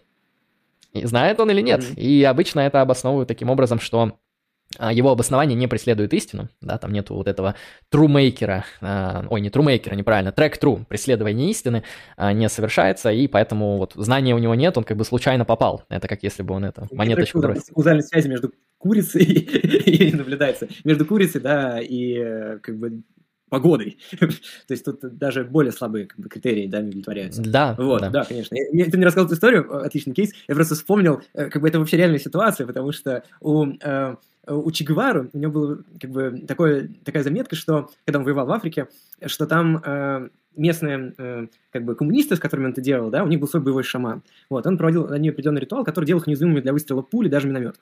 Вот, и потом, и, и, как бы, и давал очень сильную отвагу, реально давал, да. Вот, и потом, если этот жрец, мне кажется, называли мутанга, вот, если, в общем, очень много людей умерло, это означает, что жрец как бы вообще, не то, что магия не работает, да, а что жрец не прав, поэтому вы убивали. Значит, э, ну вот примерно так. Э, ну, конечно, естественно, мы здесь должны как бы сказать, что Че Гевара был колониалистом, рассмотрел на эти исконно традиционные практики, значит, э, natives. Вот, но мы не будем в это вдаваться, ну, мне кажется, смешная ситуация. А, а касательно а, обоснования, да, то есть здесь действительно мы говорим, что есть связь, но она гораздо больше, чем просто истинное убеждение. Здесь, кстати, надо говориться, что вот в западной литературе э, то, что именно речь идет об истинном убеждении, кстати говоря, как и в восточной, что уж там тем есть, принимается по умолчанию. Но когда я преподаю своим студентам э, вот эту тему, э, как бы я как бы первые годы я видел, что что-то идет не так, вот как-то не прет, да, вот не вставляет их. Я думаю, что не так. Вот. И одна из тех вещей, которые обнаружил, что почему-то, когда мы слышим слово знание, мы не думаем, что это истина, потому что у нас укоренены очень сильные скептические интуиции. Может быть, это особенность молодых людей нынешнего поколения, и не стоит делать экстраполяцию, по этому делу, да, на всю Россию. Но вот есть такое сильное, но я думаю, это близко будет просто нашей целевой аудитории, которая сейчас нас посмотрит, а, что на самом деле, да, то, что оно и так кажет. Вот. То есть некоторые думают, что знание – это хорошее понятие, оно осмысленное, просто оно не об истинности, оно, например, о высокой степени уверенности, не, допустим, даже обоснованной уверенности. В этом смысле, э, э, если возвращаться к метафоре рынка, да, истинное обоснованное, вернее, обоснованное убеждение – это такого рода теория, которая будет иметь большой спрос, по крайней мере, в определенных кругах. А, но возвращаясь все-таки к истинности, да, так как я предполагаю, э, как и все остальные эпистемологи, что все-таки знание, оно истинно, либо, по крайней мере, есть взгляд, что оно фактивно, то этого недостаточно. Да? И мы должны сделать связь гораздо сильнее, и тут дальше действительно идет прямо тонны теорий, э, есть отдельные сборники, которые посвящены просто там разбору всех этих вариаций, э, того, какие вообще теории существовали. Вот, э, ну, я думаю, это беспрецедентная попытка вот разрешить вот эту вот ситуацию, потому что когда мы добавляем просто обоснование, не конкретизируя, чем обоснование является, да, мы можем предложить то, что ты упоминал контрпример Гетьера про форты, про монетку в кармане, да, то есть самый простой вариант э, можно взять э, из Рассела, хотя он не против, э, он там не ставит проблему Гетьера, но э, чуть более простую задачу выполнять, да, что мы можем представить, что у меня есть надежные швейцарские часы, которые показывают э, очень хорошо время, да, и, ну, мало у кого когда-либо такие часы вообще ломались, они там по 50 лет работают, безотказно. Вот, и у меня такие часы есть, э, потому что я богатый человек, работаю в администрации региональной. Вот, и, э, значит, э, и мои часы, вот они показали 3 часа. Но они на самом деле встали ровно сутки назад. Соответственно, если часы встали, значит, они покажут время два раза в сутки правильно. Вот, и это был тот самый момент, когда я посмотрел на эти часы. Да, ну, то есть аналоговый циферблат. И э, у меня было обоснованное убеждение, почему? Потому что это очень надежные часы. То есть они очень редко ломаются, в одном из миллионов случаев. То есть это очень высокий стандарт э, обоснования. Но э, при этом мы говорим, что мое убеждение, оно является обоснованным, и оно является истинным, э, но в силу случайности. Мне просто повезло посмотреть в нужное время. Вот, поэтому нам нужно либо очень э, специфическое определение обоснования, которое будет исключать случай с часами, э, либо нам нужно сказать, что нет, даже с такими часами я обладаю знанием, и тогда вы пойдете в разрез с подавляющим большинством людей и философов, э, либо, э, ну, в общем-то, вот это вот две основные опции. Либо вы говорите, что нет все равно и знания, э, даже со сломанными часами, либо вы говорите, нет, нам нужно улучшить модель обоснования или того, что встанет вместо обоснования. То есть что-то очень похожее на обоснование, да, родственное. Вот. И, собственно говоря, таких контрпримеров было много, и теории, они обычно... То есть мы предполагаем обычно, что хорошая теория знания с этими И теории новые возникали именно как в, э, ответ на вот эти вот новые контрпримеры. Такая была странная программа, э, как бы как бы такая, знаете, щит и меч, где э, но каждый новый меч, э, каждый новый щит, каждая новая теория, она не справляется э, со всеми мечами, потому что возникает новая теория и ее опровергает. Вот, был бы прям конвейер этих теорий. Вот. Э, сейчас как бы вроде бы подуспокоились, э, как бы есть, остались какие-то основные фавориты, вот. Э, я, как бы, если упоминать какие-то теории, которые сейчас, кажется, э, вышли немного из, явно вышли из мейнстрима, но мне кажется по-своему интересными, хотя они и неверные, это, наверное, только каузальная теория знания Алвина Голдмана, это у такого эпистемолога у него было две теории. Он сначала придумал одну теорию, каузальную теорию знания, он говорил, что нам нужна надлежащая каузальная связь. В случае с эмпирическим знанием, э, я обладаю истинным убеждением, том, э, я обладаю знанием, если мое А убеждение истинно, и Б оно сформировано с помощью ну, надлежащей каузальной связи. Там было, конечно, много вопросов к каузальной связи, что это такое, что за надлежащая связь. Вот. Но, э, более того, потом Малвин Голдман нашел там у другого чувака контрпример, э, которому он через там лет, по 8 э, сам и опроверг свою теорию. Вот. Сам придумал, сам проверг. Э, это был известный случай с самбарами. Вот. И э, как бы чем интересно, почему я решил упомянуть э, эту теорию? Она примечательна в том смысле, что не всех убедило это опровержение. То есть Алвина Голдмана, его опровержение его же теории показалось очень классным. Но современные социологические, например, исследования, да, так называемые X-философия, она показывает, что эта интуиция работает не так. То есть как бы мы видим сильное разделение по поводу этих взглядов.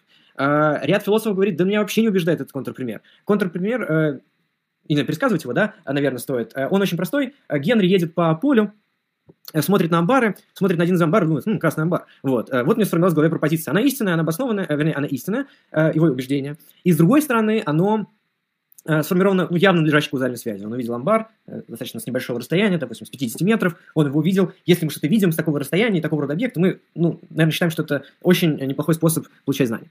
Вот. Но так уж вышло, что э, местная администрация сельская для повышения туристической привлекательности э, э, этой территории, этого Хинтерланда, она решила понастроить много фейковых амбаров, таких потемкинских амбаров, да, а, чтобы это было создать как бы, да, ощущение такого классного сельского места, чтобы приезжали туристы, фоткались.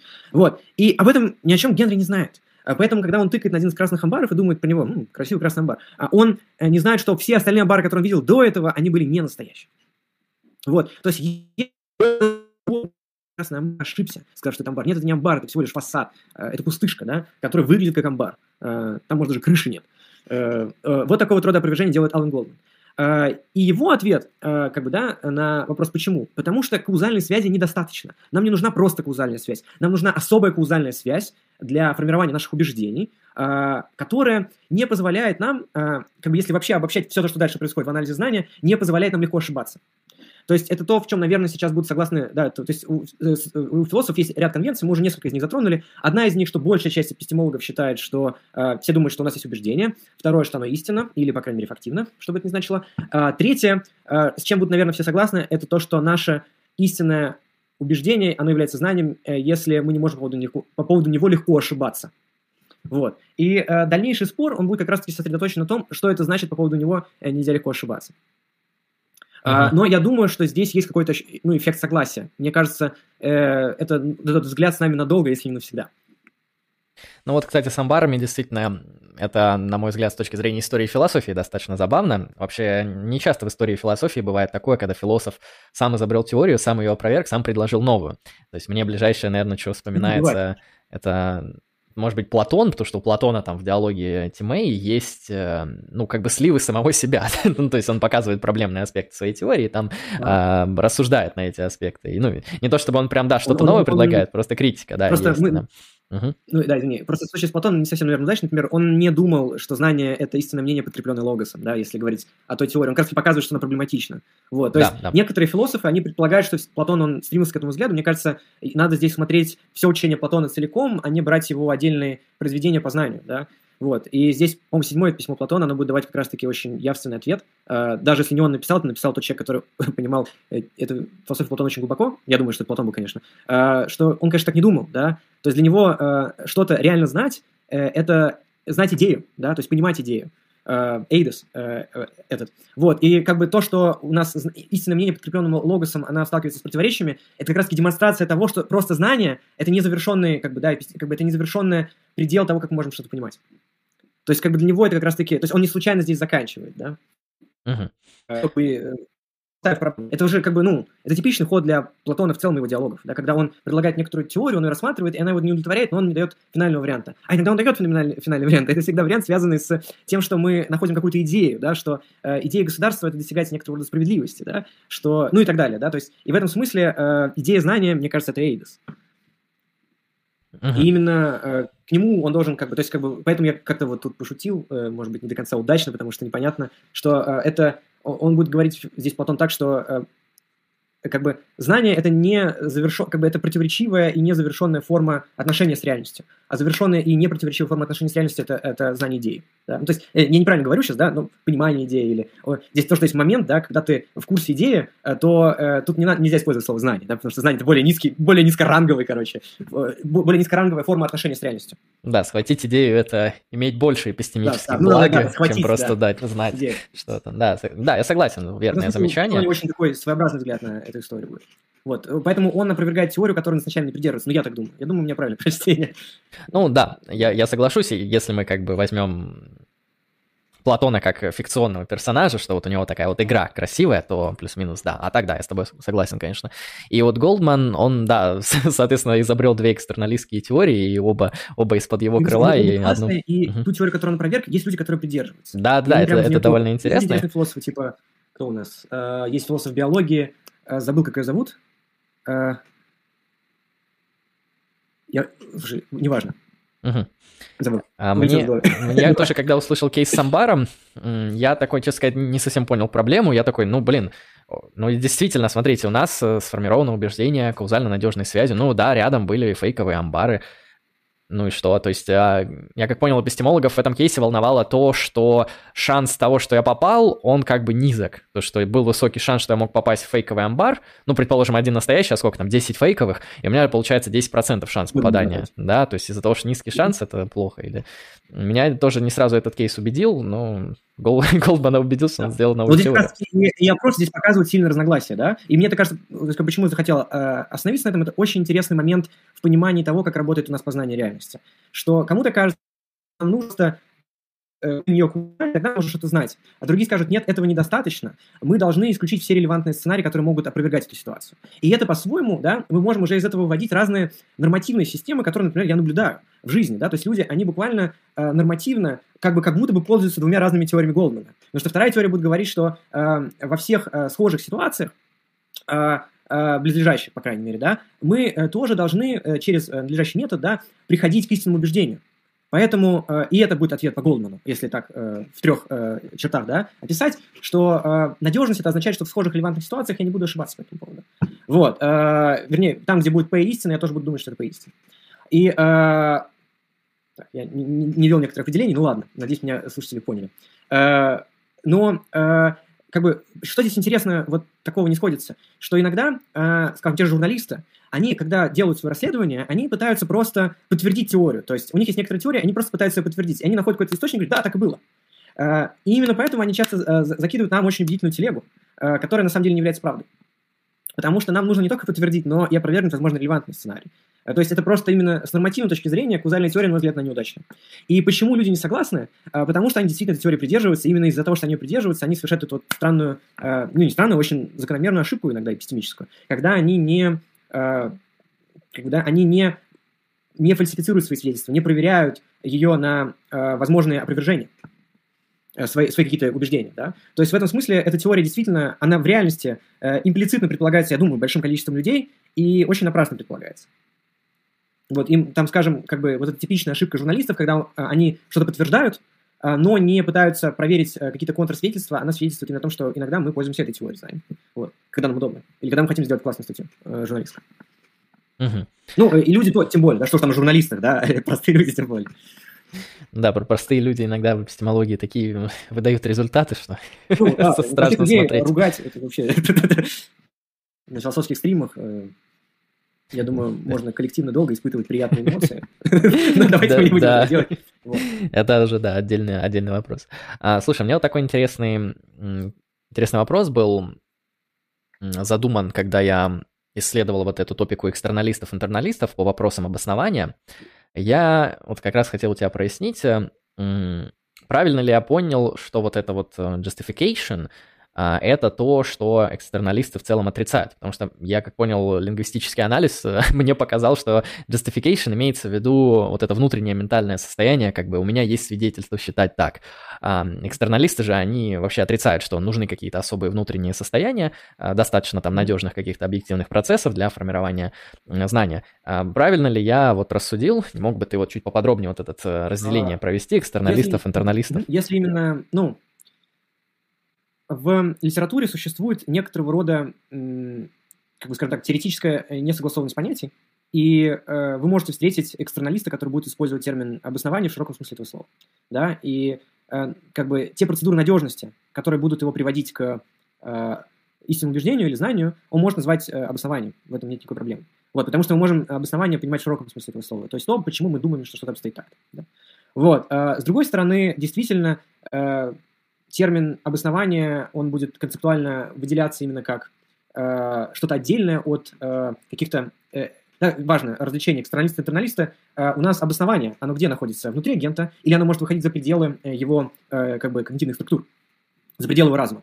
Вот, и здесь э, экстерналисты, они, в принципе, когда называют свою какую-то концепцию, они не будут использовать термин обоснования, они будут использовать какие-то другие термины, типа э, трекинг, э, условия, э, условия, условия отслеживания, либо э, надежность, это самый распространенный термин, либо э, есть еще такой термин, называется он безопасность. Вот, э, есть, э, не знаю, warrant, как перевести, тоже, наверное, обоснование, да? Вот, ну, вот то же самое с слово. warrant там вот, на там будут разные сложно. термины использоваться, которые не будут использоваться как э, justification, то есть обоснование. Вот. С другой стороны, интерналисты могут еще пользоваться термином evidence в своей теории, пользоваться, как это делают, например, в первой своей версии, собственно говоря, Чизол, тот, кого опровергает Гитье в своей статье. Вот. То есть, ну, в целом, ты правильно понимаешь, но не обязательно это развлечение будет соблюдаться. Угу. Вот как-то так. Хорошо. Можно. И вот тогда насчет интерналистов, мне так, исходя из анализа этих дебатов, показалось, что интерналисты как будто какая-то проигрышная, что ли, позиция, что как будто у них вот mm-hmm. нет, нету хороших инструментов для победы над э, кейсами Гетьера и так далее, и что вот релабилизм такая чуть ли не самая сильная позиция при ответе на этот вопрос. А, насколько это правдоподобно? Какая, вот, на твой взгляд, самая сильная интерналистская версия ответа на вопрос об анализе Э, знания. Что мне, мне показалось, что они как будто изначально проигрышные, хотя интуиция за ними стоит довольно сильная. Угу. Ну, то есть, э, да, то есть, как бы в чем, э, в чем интуиция э, интерналистов? Что странно думать, что ты э, что-то знаешь, если ты прав, но не благодаря тому, что ты знаешь что-то об этом. Допустим, я знаю, что Эверест – самая высокая гора.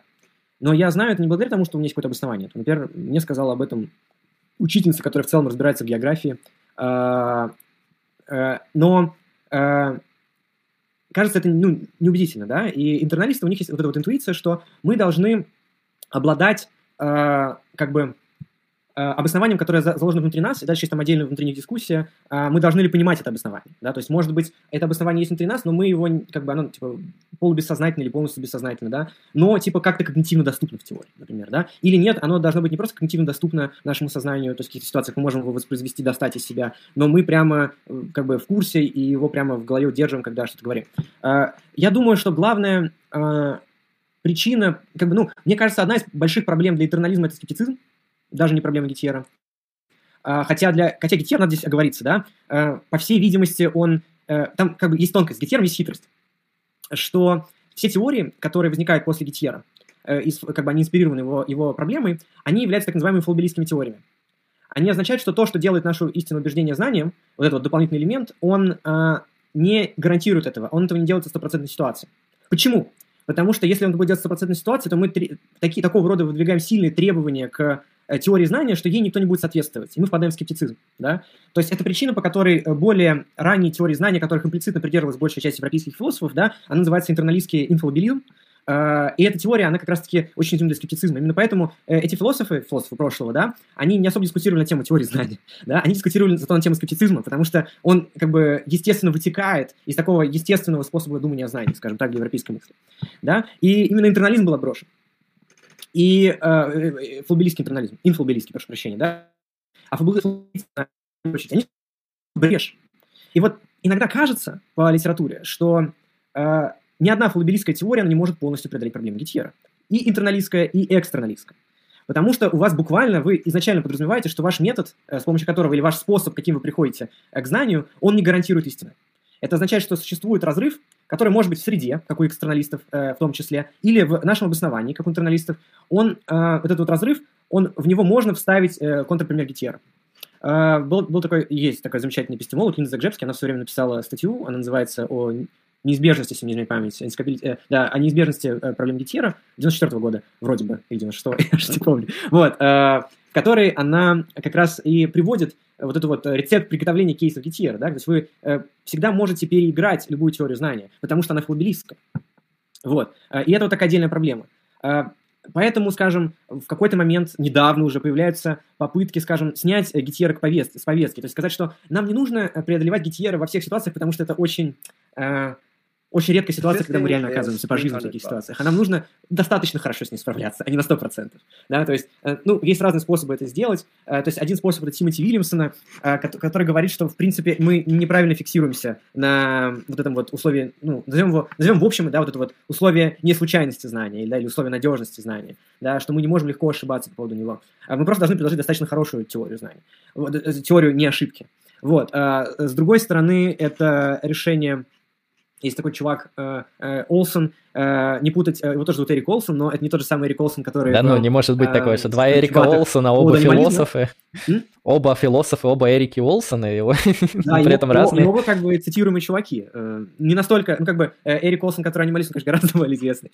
Вот. Э, но э, у него такое решение, что мы должны, на самом деле, типа, анализ знаний, он говорит, это не респектабельная методология, да? Но есть респектабельная методология определения понятий. Например, Карнап.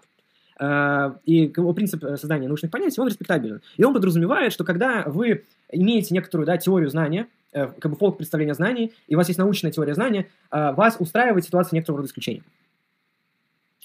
Поэтому, если ваша теория допускает небольшое количество исключений, она по-прежнему является хорошей теорией, потому что есть много других вещей, которым должна отвечать хорошая теория. Это будет его возражение на то, у нас и интернет-теории знания из Гетьера. Э, главная проблема, мне кажется, интернализма это не проблема Гетьера, это проблема скептицизма. Потому что, э, например, э, вот, ну, наверное, ты согласишься, что ты знаешь, что Эверест самая высокая гора, да? А какое у тебя обоснование этого? Ну, я читал какую-то справку на Википедии по этому поводу, и вроде никто мне не опроверг это. Дефитеров нету. Надежность Википедии, да, она вызывает сомнения, да, то есть э, здесь да. в данном случае. И, и как бы в данном случае как бы причина обоснования этого, да, можно сказать, оно недостаточно, оно хранится в другом месте. Да, например, в не в Википедии, а в каком-то другом месте. Вот. И здесь как бы экстерналист может проделать такой трюк, что показывает, что на самом деле наши обоснования внутренние, они всегда слабоваты. Я думаю, это правда. Э, что наши обоснования, они э, в ближайших возможных мирах, они бы легко ошибались. Надежность, она заключается в том, что есть э, коллектив, который обеспечивает э, надежность Википедии, который постоянно перечитывает, да, какие-то внешние условия.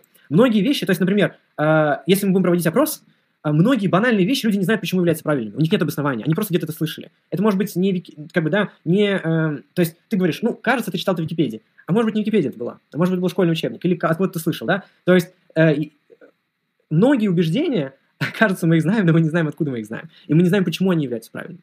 Да, то есть я могу тебя спросить столицу, и сможешь, сможешь ли вспомнить обоснование, почему ты знаешь, что именно это столица? Там? Столица Мексики, ты знаешь? Без как? понятия. Okay, ну, мог бы знать, но ты бы не мог знать, а, и как бы а, откуда ты это знаешь. Соответственно, если мы будем производить честный феноменологический анализ того, откуда мы что-то знаем, то огромное количество наших убеждений мы не будем знать их обоснования. И психологи хорошо знают этот эффект. То есть это хорошо изученный в науке э, эффект, когда мы имеем убеждения, а, мы их, э, как бы, это истинное убеждение, и кажется странно в них сомневаться, но мы не знаем, почему мы так думаем. То есть мы помним, откуда мы приобрели их, мы не помним, мы не сможем провести это обоснование, пока мы не зайдем в интернет, да.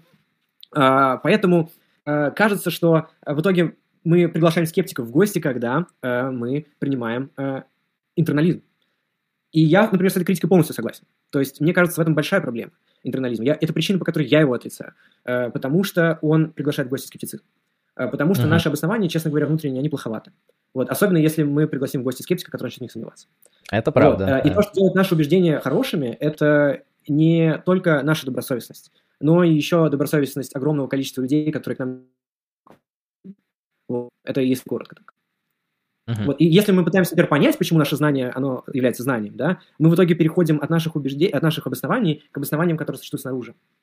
То есть весь, весь вообще весь успех нашей познавательной деятельности, он кроется не в нас индивидуально, а в коллективе, который делает огромное количество вещей доступными. Э, в том числе в людях, которые существовали в других эпохах и так далее. Да? То есть наши обоснования, они существуют в среде в этом смысле, за пределами агента. Я думаю... Я какие-то вещи сказал не проговорил какие-то вещи, на которых они основываются, извините. Я думаю, вот этот кейс с а, критикой интернализма, он действительно он понятен и убедителен, и для меня в том числе. Но с другой стороны, вот представим такого интерналиста, и он может спросить, ну вот вы говорите, окей, наших стандартов, э, точнее, у нас слишком высокие стандарты, да, обыватель, он особо не знает банальные вещи, получается, вплоть до того, почему гора Эверест самая высокая, э, потому что у него... Просто, что она является самой высокой горой, он не знает. Да, да. А, но с другой стороны, мы можем вот принять вот этот экстернализм и сказать, э, что мы знаем как будто слишком много. То есть, мне кажется, здесь не думаешь ли ты, что работает обратная ситуация? То есть, я говорю там, да, гора Эверест самая высокая, Луна это там спутник Земли, динозавры это вроде как рептилии и так далее. И потом меня спросят, откуда ты это знаешь? Я скажу, да, какая разница? Люди же вокруг меня знают, есть институты, которые это знают, вот там целые организации работают. Тут, вот, и я как бы с ними. А я к ним отношения не имею. Я тут как бы, ну, совершенно сторонний человек. Не кажется ли тебе, что мы можем так вот расширить наш стандарт так, что вот я могу любую чепуху сказать, э, почему Платон был, э, не знаю, женщиной? Ну, то что там где-то там кто-то это там где-то обосновал, предположим, и это может оказаться в каком-то смысле правдоподобным. А нету ли вот обратной проблемы? такая, такая проблема возникает, если мы говорим, интернали, интернализм неверен, но как бы другого критерия обоснования мы предлагать не будем. вот. Тогда возникает проблема. Но экстерналистов у них есть свой критерий обоснования, да, и он будет говорить, что, ну, как бы в общих чертах э, ответ экстерналистский будет такой, что в схожих ситуациях, или, да, выражаясь в терминах возможных миров, близлежащих возможных мирах, то есть в мирах, которые очень похожи на наш, но незначительно отличаются. Вы также не будете ошибаться по этому поводу, по поводу Эверест самая высокая гора. Uh, то есть, например, в ситуации там... Ну, то есть, если мы значительно изменяем ситуацию, я по-прежнему буду прав. Uh, как бы вот в чем идея. Uh, то есть, если я принял решение, потому что я где-то слышал, что, например, Эверест самая высокая гора, да, то возникает вопрос, а в очень похожих ситуациях, а если бы я слышал другое, я бы ошибался по этому поводу или нет? Если я ошибался, то у меня нету, не обладаю знанием с точки зрения экстремистских теорий. Вот, то есть на самом деле экстремистские теории, они, они предлагают очень строгие критерии, э, критерии э, обоснования или критерии да, надежности знания, потому что эти критерии, они подразумевают, э, как бы это сказать, что э, либо ты в близлежащих, э, скажем, да, некоторые критерии, например, скажем, критерий Дункана Причерца, например, или критерии раннего Эрнеста Соса, или, я не знаю, стоит ли обращаться здесь к именам конкретных философов, но существует ряд очень уважаемых философов, которые будут примерно утверждать, что, например, скажем, у, там, у одного из них, что у Дункана Причерца, что в очень близлежащих, very close, да, возможных мирах мы не можем ошибаться по этому поводу вообще. Да, то есть, э, ну, то есть, да, возможно, я не знаю обоснования лично, но если что-то поменять, э, я никогда не ошибусь по этому поводу. Как вам такое вообще? То есть, если там, допустим, я знаю об этом, э, потому что мне э, слышал, как бабушки в подъезде говорили, ты знаешь, э, мы раньше думали, что самая высокая гора это, Джим, это Качиджанга, а теперь оказывается, что Эверест. И вот потом там были исследования в, э, во время тригонометрического великого исследования.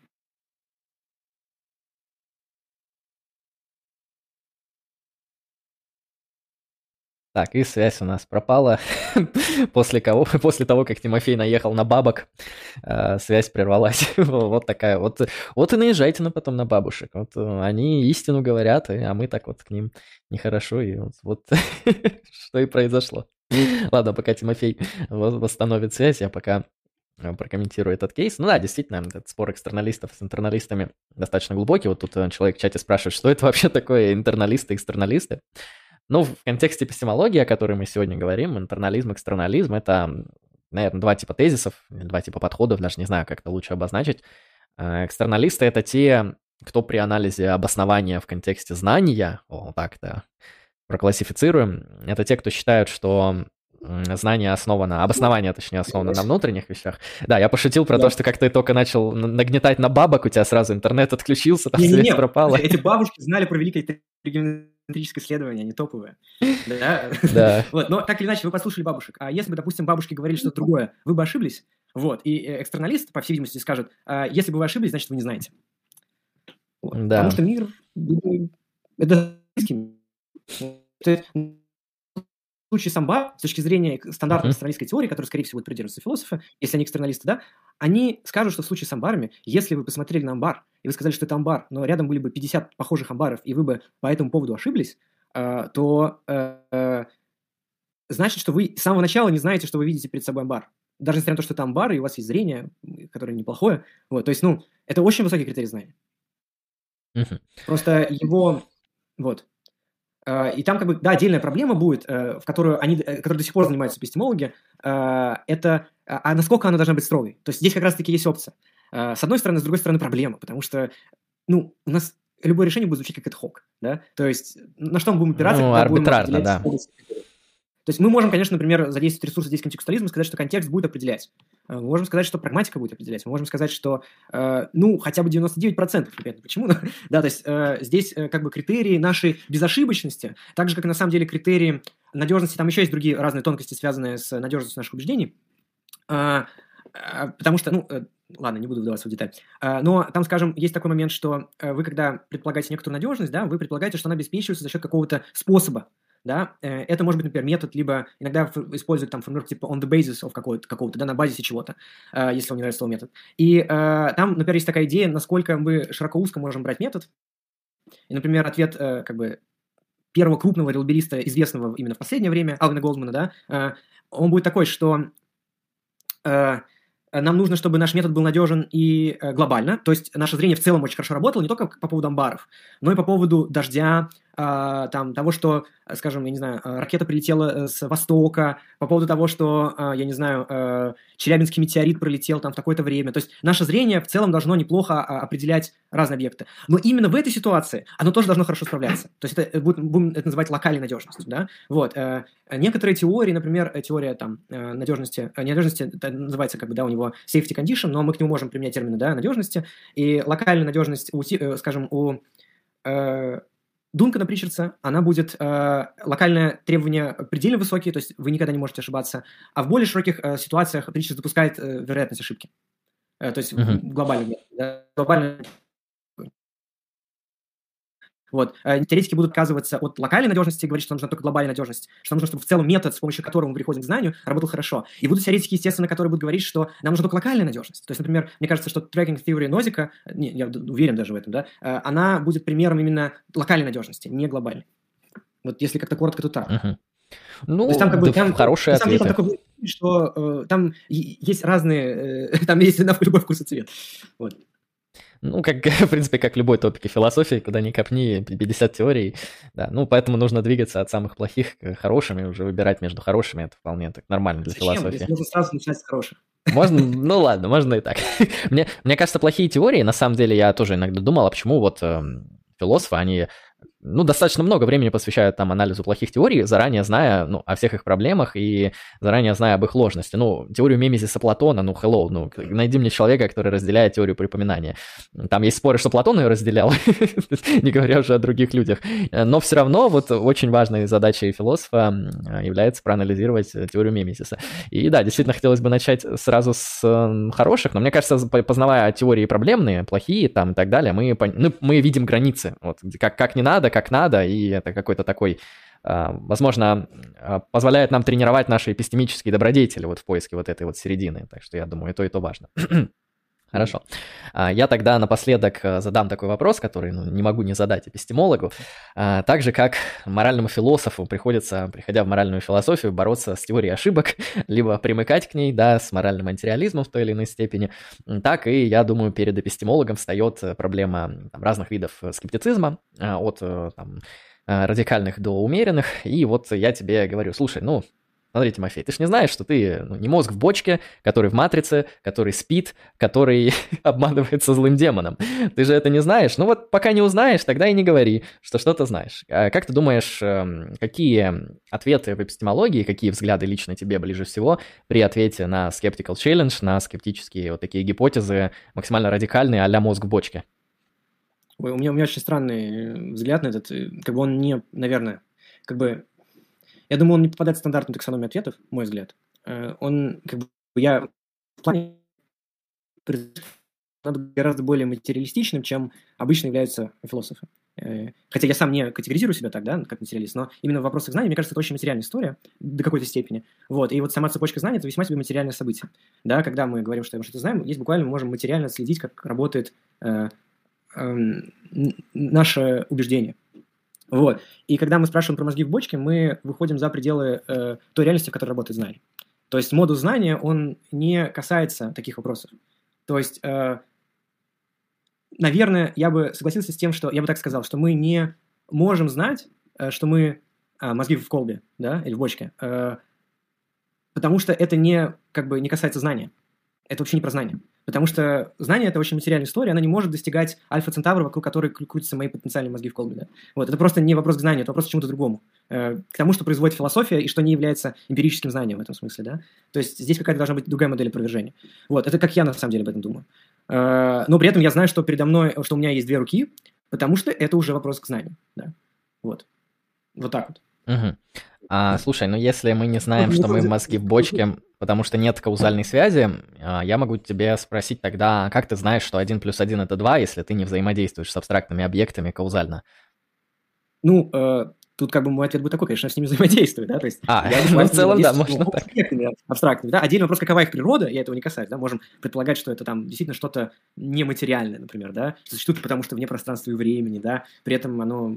Что бы мы ни делали, мы придем к одной и той же математике, да, и поэтому мы предположим, что это, э, когда верим, верим какая-то версия платонизма в математике, но э, мы, мне кажется, взаимодействуем очень материально с абстрактными объектами. Это можно следить. Окей, хорошо. Ну, просто я думал, подловить тебя на том, что абстрактные объекты обычно говорят каузально инертны, и поэтому они как бы не могут на тебя повоздействовать, ну, в целом, да, это не обязательно. Было бы странно, если бы они не могли взаимодействовать, воздействовать, нет? Ну вот я, я тоже на самом деле, когда смотрю на определение абстрактных объектов, мне кажется, вот то, как их онтологически определяют, то есть э, не локализованные, необходимо истинные а, и каузально инертные, кто-то там все признаки соединяет, кто-то некоторые, и я такой, блин, так а хотя бы одна вещь есть такая вообще? Может быть, может абстрактные объекты тогда не вот это, вот, может быть, объекты математики какие-то другие. Э, так что да, это, это проблема. Математика фантастически э, влиятельная штука именно каузально на наш мир. Это, это Она правда. просто в науке достигла каких-то ошеломительных успехов. Да, эти абстрактные объекты такого наворотили. Лучше, да, лучше не знать. Ну, банальные компьютеры, да, и много чего другого. То есть твой ответ заключается в том, что скептическая гипотеза, ну, грубо говоря, ложна в силу того, что у нас нет этой надежной связи, которая бы играла в ее пользу. Ну, просто как, как бы это вопрос... Э, нет, э, по-другому. Я как бы здесь ввожу определенного рода ограничения на знания, я как бы ограничиваю домен, да, и вопрос про скептическую гипотезу, он находится за пределами того, что мы называем эмпирическим знанием. Это что-то вот из области философии, что не э, имеет отношения к знанию, это все. То есть этого uh-huh. нельзя достичь никак. Uh-huh. Э, ну, это как бы так, в общем. То есть, ну, э, ну, как бы такой неортодоксальный ответ на вопрос. Вот. Э, репертуар классический э, философских ответов, он будет, конечно, по-другому работать. Он будет там либо через э, руки, да, что я знаю, что у меня есть руки. Если я знаю, что у меня есть руки, значит, да, дальше мы включаем э, closure principle в знании, что из этого, если я знаю, что у меня есть руки, это значит, что я знаю, что я не мозги в колбе, потому что в мозгах в колбе у меня нет рук да, и если я знаю, что у меня есть руки, э, и я знаю, что у меня, ну, значит, из этого след... и, значит, я должен знать по принципу следования, э, что если, если я знаю, что S, я знаю, э, что из S следует Q, значит, я знаю Q. И в данном случае Q – это то, что я в мозге колбе, я знаю, что это следует из того, что я знаю, что у меня есть руки. То есть, опять же, дальше мы включаем, э, обсуждаем его здесь Хьюмера, и э, как э, принцип этот… Э, Феноменальный консерватизм. Да, э, феноменальный консерватизм, правильно, да? Вот. И мы просто подкрепляем то, что вот то, что у меня есть руки, это взято из моего феноменального консерватизма. То есть так можно пойти, но как бы тоже вариант. Угу. Но как бы вот я по другим основаниям. Нет, мне твой ответ намного, немного напомнил ответ Патнама. Правда, он был в контексте значения, и он с мозгами в бочке спорил в контексте вот именно того, что фраза то, что мы мозги в бочке, оно необходимо истина в контексте семантики, потому что там у него каузальная теория значения, и она поэтому так как никогда не отсылает эти мозги в бочке, да, и поэтому оно ложное по определению. То есть я немного похожее, только не в контексте философии языка, а в контексте эпистемологии, если я правильно понял, но это параллель всего лишь. А, да, слушай, хороший, хороший ответ. А, мне кажется, такой один из самых тоже популярных и, наверное, убедительных ответов для меня там лично, такой прагматический, что там, любые, любые системы верований, их стоит проверять на практике, на эмпирическую адекватность. И если я завтрашнего дня начну считать, что я мозг в колбе, то у меня, ну, если я в это действительно поверю, да, если я приобрету это в качестве убеждения, то тут два варианта. Если я в это поверю, то это сильно испортит мою практику, а, а мне это не надо, это будет свидетельствовать об, об ее ложности, согласно прагматизму. А если это будет такое, что я в это не могу поверить, да, то есть это а, а, unbelievable, как говорят, то есть звучит прикольно, но верить в это никто не верит, ну тогда я могу это не рассматривать в качестве чего-то значимого, потому что это unbelievable. На кой черт оно нужно? Но если ты видишь, как бы, то есть ты говоришь, что, по сути, э, э, ты руководствуешься некоторыми прагматическими соображениями, когда да. отвергаешь теорию э, мозгов Колби, но тогда получается, что по тем же эти прагматические соображения тебя могут завести куда угодно. Например, ты начнешь э, читать, э, чисто чтобы посмеяться, да? конспирологические теории про подземные города. Вот. И тебе станет так интересно, и ты поймешь, что твоя жизнь была бы гораздо более счастливой, если бы ты в это поверил. Вот. И, ну, я думаю, оно будет дезадаптивным. С математическими соображениями ты скажешь, ну, значит, так и есть.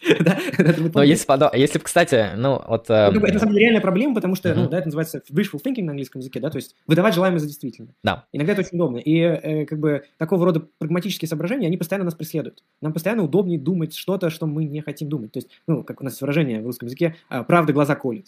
Да, то есть иногда это особенность такая реальности, она очень неприятная, и нам иногда неудобно что-то понимать. Э, и, может быть, нам гораздо прагматичнее э, принимать другие убеждения. Там, даже для выживания, для чего угодно, для того, чтобы быть более успешным в коллективе, да. И мы постоянно так делаем. То есть мы систематически подстраиваемся э, под реальность. И, скажем, ну, это важнейший сюжет будет вообще, в том числе для европейской философии континентальной, когда, скажем, это в итоге заканчивается Освенцимом. Э, что мы постоянно подстраиваемся под реальность, ну, как это описывает, да, Ханна Аренд, э, что мы постоянно подстраиваемся, э, как бы, да, немцы, они подстраивались под ситуацию, и в итоге они поэтому и допустили, они брали ответственность, да, и они считали, что ну, я винтик, я просто делаю то, что мне говорят, я просто выполнял приказы, говорит Эйх. Ну, он, видимо, врал, но как бы логику он очень точно передал. он просто выполнял приказ. Вот. И он себя при этом убедил в том, что как бы все правильно то, что он делает. И к чему это привело. То есть в этом плане, мне кажется, полезность – это плохое соображение, нет? Или я неправильно mm-hmm. такую, не, не, не там такую полезность, и ты имеешь в виду что-то другое? Ну, я бы сказал, я полезность более так строго понимаю, как э, связывается с понятием исследования. То есть вот у нас есть исследование, к нему есть различные стандарты, связанные а, типа, с, с, с результатами. Такой старый добрый прагматизм типа Джеймсовского. Ну да, как, как у Пирса. То есть у Пирса есть такое определение знания. Знание — это то, что будет достигнуто в конце исследования. А, ну, если так э, это как-то чуть смягчить, то что знание — это результат наилучшего из возможных исследований там в ситуации x1. А, вот, то есть, если мы вот прямо сейчас провели исследование по этому вопросу, у нас там две теории, и одна из них лучше другой, то я просто скажу, это, это знание. Да. Еще раз. Ну, не скорее сам Пирса, а прочтение Пирса. Ну, ну да, да, это, я бы сказал, да, это по, по духу очень прагматическое, потому что, ну, у него а, есть прямая да, цитата, да, что, что в конце исследования. Вывести, да. да, то есть э, я бы не сказал, что это такой как бы наивный прагматизм, когда вот э, мозги в бочке ну, не полезно, в отличие от а, конспирологической, да. А, такой более, более широкий, то что если мы, ну, столкнем мозги в бочке там с какой-нибудь современной научной теорией, ну, она проиграет. Просто по теоретическим добродетелям она, ну, сольется по факту. Просто, а, понимаешь, и... Э, как бы я сразу говорю, я не специалист по прагматизму, к сожалению, мне очень самому очень uh-huh. интересует э, Джеймс в, это, в, этом, в этой дискуссии, да, его из радикальному эмпиризму, но мне как бы кажется, когда я читаю прагматистов и ранних, и поздних, что у них очень сложные на самом деле отношения, э, с одной стороны, с тем, что отвечает за прагматизм, с другой стороны, э, э, то, как мы называем иногда это эпистемическая теория истины, да, то есть мы можем, э, как бы это, э, говорим об одном и том же, но мы на самом деле подчеркиваем очень разные аспекты. Вот. И с третьей стороны, их отношения с теорией соответствия, потому что там есть некоторого рода непроясненность, э, которая вызвана в том числе контекстом того, когда они делали свои теории. Вот. Мне кажется, что, например, э, безусловно, и у Пирса, и у Джеймса, и там более поздние варианты у э, Хиллари Патнама, мы очень хорошо видим элементы корреспондентной теории однозначно. То есть там странные вот пассажи Пирса, например, на то, что и удивительно он удивляется, да, что люди совершенно разными предпосылками подходят к одному и тому же исследованию, я передаю недословно цитирую, да, они приходят к одному и тому же ответу да, это как так, да, типа, это удивительный факт о реальности. Вот, то есть, ну, э, мне не напоминает корреспондентная теория. Вот, э, у Джеймса, скажем, да, есть э, разные, несколько работ, посвященных теории истины, и вот, скажем, одна история, это про его вот этот странный кэш-валью, про прагматику. Да, кэш-валью а, это его... очень, наверное, неудачное было. Мне, мне, мне казалось, да. что он просто хотел это какой-то метафорой преподать, но кроме метафоры в итоге и не объяснил, как на самом деле, что за кэш-валью. Да, да. да, потому что когда мы смотрим там эссе по радикальному эмпиризму, э, он там кажется, то есть как бы у меня складывается впечатление, что он, конечно, придерживается какой-то странной версии теории соответствия, просто ее идея дальше хорошо как раз выражена была, я встретил у Хиллари Паттема такую цитату, что э, он как бы тоже пытается все время понять, что он думает на тему истины, да, но он не в итоге так, как бы такой окончательной теории что придерживался большую часть времени, то, что обоснование истины как-то связано. вот, да? э, вот как бы мне кажется, что Джеймсон в этом плане тоже как бы, то есть он не то чтобы отвергает теорию соответствия, а, и, Я думаю, они спорят с некоторыми версиями теории соответствия, которые такие... Ну, они не придерживаются, да, классического реализма, конечно. Да, да то есть это я, явно не классический. Я думаю, ну, если брать какие-то современные взгляды в теории соответствия и там истину в прагматизме, мне кажется, они будут, ну, разные слова использовать, но плюс-минус об одном и том же. То есть я думаю, они сойдутся на что-то, что похоже на эмпирическую адекватность, и один просто скажет, почему эмпирически адекватно, потому что соответствует реальности, а второй скажет, почему эмпирически адекватно, ну, потому что мы выкинули конкурентные теории, и вот осталась вот эта, она вот, ну, просто самая сильная, согласно нашим исследованиям. И ну, это истина поэтому. Наверное, так, да. Ну вот. То да. есть э, там, там, как бы у Джеймса очень говорю, то есть там, ну, опять же таки, надо, э, это заслуживает хорошей исторической реконструкции, э, в том числе и того, как можно дальше теорию э, развивать, потому что, я думаю, это очень перспективное направление исследований. А, но а, а, как бы мне кажется, что, как бы, например, в радикальном эмпиризме Джеймс, он имеет в виду, что э, соответствие это как раз-таки есть, как он говорит, есть реально соответствие. У него, например, есть такой пассаж из второго эссе, мне кажется, про, у него есть смысленный эксперимент про Memory Hall, по-моему, так называется в Гарварде здание, и он говорит, э, я знаю ли я, что в Гарварде есть Memory Hall до того, как я не прогулялся, не видел его. Э, вернее, истина ли это, да? Я прошу прощения. И он говорит, да, э, как бы это истина в как бы virtual он использует слово, да, виртуально это уже истина, да, и я смогу подтвердить, что это истина благодаря реактивной познавательной способности. Там вот такой у него есть странный пассаж. Вот, в каком-то смысле он имеет в виду, ну, как бы у него такое странное отношение вот идет с истиной, потому что, скажем, есть в континентальной философии Э, очень влиятельный эпистемолог, который будет, ну, философ, да, э, который будет э, развивать Джеймса, он будет называть себя его последователем, но он будет буквально говорить, что я говорю, что знание это там он предлагает свою теорию знания, и он, и он отводит место истины как тому, что является результатом э, знания, и он говорит, что э, под истиной я здесь буду иметь в виду э, классическую старую добрую теорию соответствия. Э, просто мы никогда не имеем дела с соответствием в реальности без знаний, вот и все. Вот как бы это будет его взгляд. Угу, интересно. А что за философ? Я, я имею в виду Бруно Латура. Угу. Это есть такой французский, он вообще этнограф науки, и у него есть работа, это вещи, которые, к сожалению, сейчас никто не читает, хотя я думаю, это самые работа несколько сочинений с этим связанных. Есть статья, которая называется Knowledge is a Mode of Existence 2006 года в сборнике MIT, она вышла по исследованию науки и технологий. И у него есть опус магнум, он называется «Исследование мода существования», где он предлагает свою суперсложную плюристическую теорию истины, где есть 13, то есть, типа, Майкл Линч, два способа теории истинности, Брун Латур, 12, по-моему, у него модусов истинности, да? То есть 12 теорий. Чтоб точно не, не придрались. Вы хотели простоты, философы, вот, э, элегантных объяснений, не получится. Вот, и э, там знание – это всего лишь один из 12 способов, как мы можем говорить об истинности. И именно uh-huh. в случае со знанием мы имеем дело с экспериментной теорией.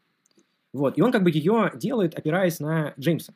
То есть он буквально называет радикальным эмпиризмом. А здесь надо говориться, когда речь доходит до латуры и реконструкции его мысли, надо быть очень осторожным. Э, э, обычно он работает с философами как с союзниками, да, а не как честный историк философии. У него совершенно другие задачи здесь. Вот. Наверное, как Делес примерно работает.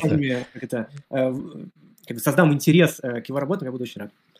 Ну да, я думаю, будет интересно. Мне это напомнило то, как Делес работает с историко-философскими персоналиями, там, с uh, Спинозой, с Ницше. Ну, есть, француз в этом плане. Да. Мне в этом плане понравились работы Делеза, как раз-таки историка, историка, в кавычках, философские, потому что они очень интересные, очень крутые, а сами работы Делеза вызвали у меня тихий ужас. Э, вот так вот. Так, ну, я, с своего позволения, парочку вопросов из чата вычленю и будем Давай. понемножку заканчивать. Тут как раз Богдан вон, э, в чате пару, пару кейсов поспрашивал. Э, сейчас тут был вопрос. А, во, интересное. Какое сейчас мейнстримное прагматическое представление о знании? Отличный вопрос. Я в свое время искал на него ответ. Э, как бы они не, э, как бы прагматики современные, они с одной стороны существуют, с другой стороны у них нет лагеря как такового, да. А есть прагматики, которые находятся за пределами э, аналитической традиции. Э, обычно, когда мы говорим, что-то находится за пределами аналитической традиции, мы называем их все континенталами, да. Вот. И, и мне кажется, их гораздо больше. Вот, и все они называют себя прагматиками по разным причинам, прагматистами, да, прошу прощения. Вот, и в этом смысле сказать, что у них есть какое-то единое представление, это будет сильное лукавство. Вот, и, соответственно, их будет интересовать в данном случае для них э, обычно, да, прагматики – это сторонники эпистемической теории истинности, соответственно, для них теория истинности, теория знания – это такие вещи, которые сходятся. Вот. Э, но дальше вопрос, как они будут описывать, да, свою модель истинности. И как, там способы, вот один из способов, который вот предложил у нас Андрей, да, это сказать, что истина, да, это то, к чему мы приходим на основании э, надлежащим образом проведенного исследования, либо исследования, проведенного на основе идеальных рациональных условий, то, к чему придем на основе идеальных рациональных условий. То есть там есть какие-то разные модели демонстрации, они все будут проблемные, там будет одна и та же, ну, как бы самая большая проблема, которая традиционно ставится будет э, такому подходу э, в эпистемической теории истинности, это что э, получается, что то, что не интеллигибельно, то, что, то, что непознаваемо, оно не может быть истинным. То есть, например, ну, в теории э, многие вещи они непознаваемы, значит, они не могут быть истинными. Но кажется, это что-то очень неправдоподобное. Вот это тот вызов, который uh-huh. нужно решать э, прагматиком. Или, ну, икей, э, сторонникам эпистемической теории истинности. Uh-huh. Да, соглашусь. Ну да, в принципе, я замечал прагматики, они обычно о знании говорят в таком указательном или процессуальном ключе, то есть там знание это то, то, что мы там достигнем при определенных условиях э, исследования, или то, что будет достигнуто там наилучшей наукой будущего, что-нибудь такое. Я как-то так видел. То есть они, они не, не. Традиции, в интеллигической традиции, прошу прощения, там, если посмотреть, э, вообще вроде бы их много, неожиданно много. То есть, мне кажется, процентов 5-7. Но литературы очень мало, и ее тяжело искать. То есть это такой, для меня самого терра инкогнита небольшая. То есть я, я, мне как бы интересно, что они думают, но мне очень тяжело их находить. Вот. И я, например, не видел, как они пытаются продемонстрировать, например, преимущество своего подхода по отношению к стандартным э, теориям знания. То есть я просто не видел такой литературы. Угу. Так, хорошо. Здесь уже были кейсы Гетьера, да. Ну, про часы как минимум были, про амбары. Блин, ну амбар не совсем кейс Гетьера, это скорее кейс не, ну, это, против, типа, да. ну, мы их называем обычно, да, это называется кейсы в стиле Гетьера. В вот. духе, в стиле. Там есть да. э, философы, они как бы семантически, синтаксически упражняются в том, как э, обозначить э, как бы этот кейс как гетьеровский, то есть они могут говорить «загетьерить», э, могут говорить, что эта теория не подвергается гетитеризации. Это красиво, да. Гетитеризация. Резистентно гетьеру, то есть там как бы способы, то есть нет, вполне себе это случай гетьера, да. Так, Привет, Андрей и Тимофей. Давно не был на стриме. Приятно услышать голос Андрея. Спасибо. А, располагайся, как говорится. А, тут спрашивают вопрос, немножко отдельно от темы, но, а, наверное, его многим философам задают. Что такое мышление? Как бы ты ответил? Есть два для меня как бы странный вопрос, да, ну почему не ответить? С одной стороны, э, с, с, как бы с моей позиции, да, со стороны э, от первого лица, это э, тот процесс, Э, который я наблюдаю, э, все, что происходит, вернее, со мной, все, что я испытываю, это и есть мышление. Вот. Э, с другой стороны, с третьей стороны, это тот, как бы, да, со, со стороны, когда я смотрю на других людей, это то, что происходит в их сознании, и то, что я могу как наблюдать. Какие-то, то есть это психологические некоторые э, процессы. А, то есть, они, на самом деле, они, они доступны мы, агенту? На самом деле мы понимаем, что такое мышление, и это очень базовая категория, которая встречается у нас в опыте. Вот, как только мы понимаем, что я – это я, и как только мы понимаем, что другие люди, они тоже думают так же, как и я, мы уже имеем представление и понимание того, что такое мышление. И так эта базовая категория, она в каком-то смысле не нуждается в объяснении. Скорее, она будет что-то объяснять другое потом. Uh-huh. Um, вот ты Поэтому обозначил мышление. мышление это дать парадигмальные примеры. Это будет полноценное Ну определение. да, указательное, можно сказать, мышление. Ну, например, когда я пытаюсь решить философский вопрос, я очень туго мыслю или что-нибудь такое. Um, а вот в твоем определении мне показалось, что ты перечислил почти все ментальные акты, а, то есть сознательные mm-hmm. и, и бессознательные Понятно. или, или okay. только сознательные? Окей, okay, отличный вопрос. Как бы, ну, когда я говорю слово мышление, да, я понимаю э, все ментальные акты, в том числе, которые я не осознаю, которые со мной происходят, да, и э, это, ну, э, отдельный, да, есть вопрос э, в эпистемологии э, касательно э, ментальных состояний и того, что, может быть, ментальное состояние – это то, что всегда нам понятно, да, то есть это то, что нам, другими словами, есть такой термин прозрачность, да, э, люминосити, э, то есть, э, как бы, ментальное состояние, можно предположить, что они прозрачны, вот, есть отдельная аргументация, которая говорит, что нет, ментальные состояния не могут быть там непрозрачны но это не значит, то есть они нам до какой-то степени эпистемически недоступны, это нормально. Угу. Хорошо. Вот, в этом смысле, да, я считаю, что ментальные состояния, они э, непрозрачны. Часто бывают. И мы не знаем, что мы что-то подумали, но мы помыслили, хотя мы не в курсе. Они такие летающие, то есть, то нету. Ну да, ну, внут, ну, внутренняя ментальная жизнь день. такая, да, действительно, запутанная, мягко говоря, с ней не так просто разбираться. До этого они могут быть разные, но мы не можем да. отличать.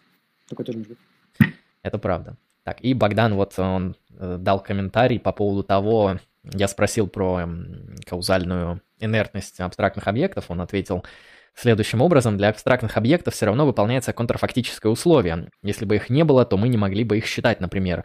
Поэтому они не каузально действительны, но могут быть каузально релевантны при определенных условиях в общей системе. Да, думаю, хороший ответ. То есть э, вполне себе контрфактический тест действительно проходится. Ну, если мы, в принципе, примем модель причинности как контрфактическую особенно, то вообще будет отлично работать в этом контексте. Хорошо, ну, чат я в целом добил. Два часа мы отсидели, даже чуть больше. А, поговорили сегодня о множестве вопросов, вот о знании, об истине, об экстерналистах, и про кейсы Гитьера успели, э, про осознавать, и про Платона даже коснулись. На самом деле, да, так плодотворно, широко поговорили. Э, больше даже, чем я думал, поэтому спасибо тебе большое, а Тимофей. Пожалуйста, вещи затронули. Э, ну, это, это на, на будущее Тимофей оставим. Очень да. много цитировал почему-то сегодня, вот, но его как бы теория, это сразу надо говориться. Uh-huh. Есть очень большая теория, очень влиятельная, в том числе за пределами эпистемологии, которая не касается стандартного анализа знания, что терминах необходимых достаточных условий, которая будет говорить, что знание – это всего лишь ментальное состояние, которое является фактивным. Вот, но это вообще отдельная история. Да, и, это по факту. Как, вот. Много интересных вещей не обсудили, да, но это, если что, мы это оставим на будущее вполне. Ну, действительно, потому что да, эпистемологию за один стрим, конечно, всю не обозреть, это, ну, это, это вполне нормально. Мы только да. проблемы знания. И, и только здания, да, там еще истину мы покопать решили, да. Это, ну, не зря, это большая исследовательская область. Кстати, вот э, я у Михаила mm спрашивал, много ли работ по эпистемологии, он там перечислил, что, ну, в целом немного, хотя там диссертации пишутся какие-то там, э, даже какие-то парочку монографий. Я говорю, я у Михаила Хорта спрашивал, есть ли на русском языке достаточные работы по эпистемологии. Вот.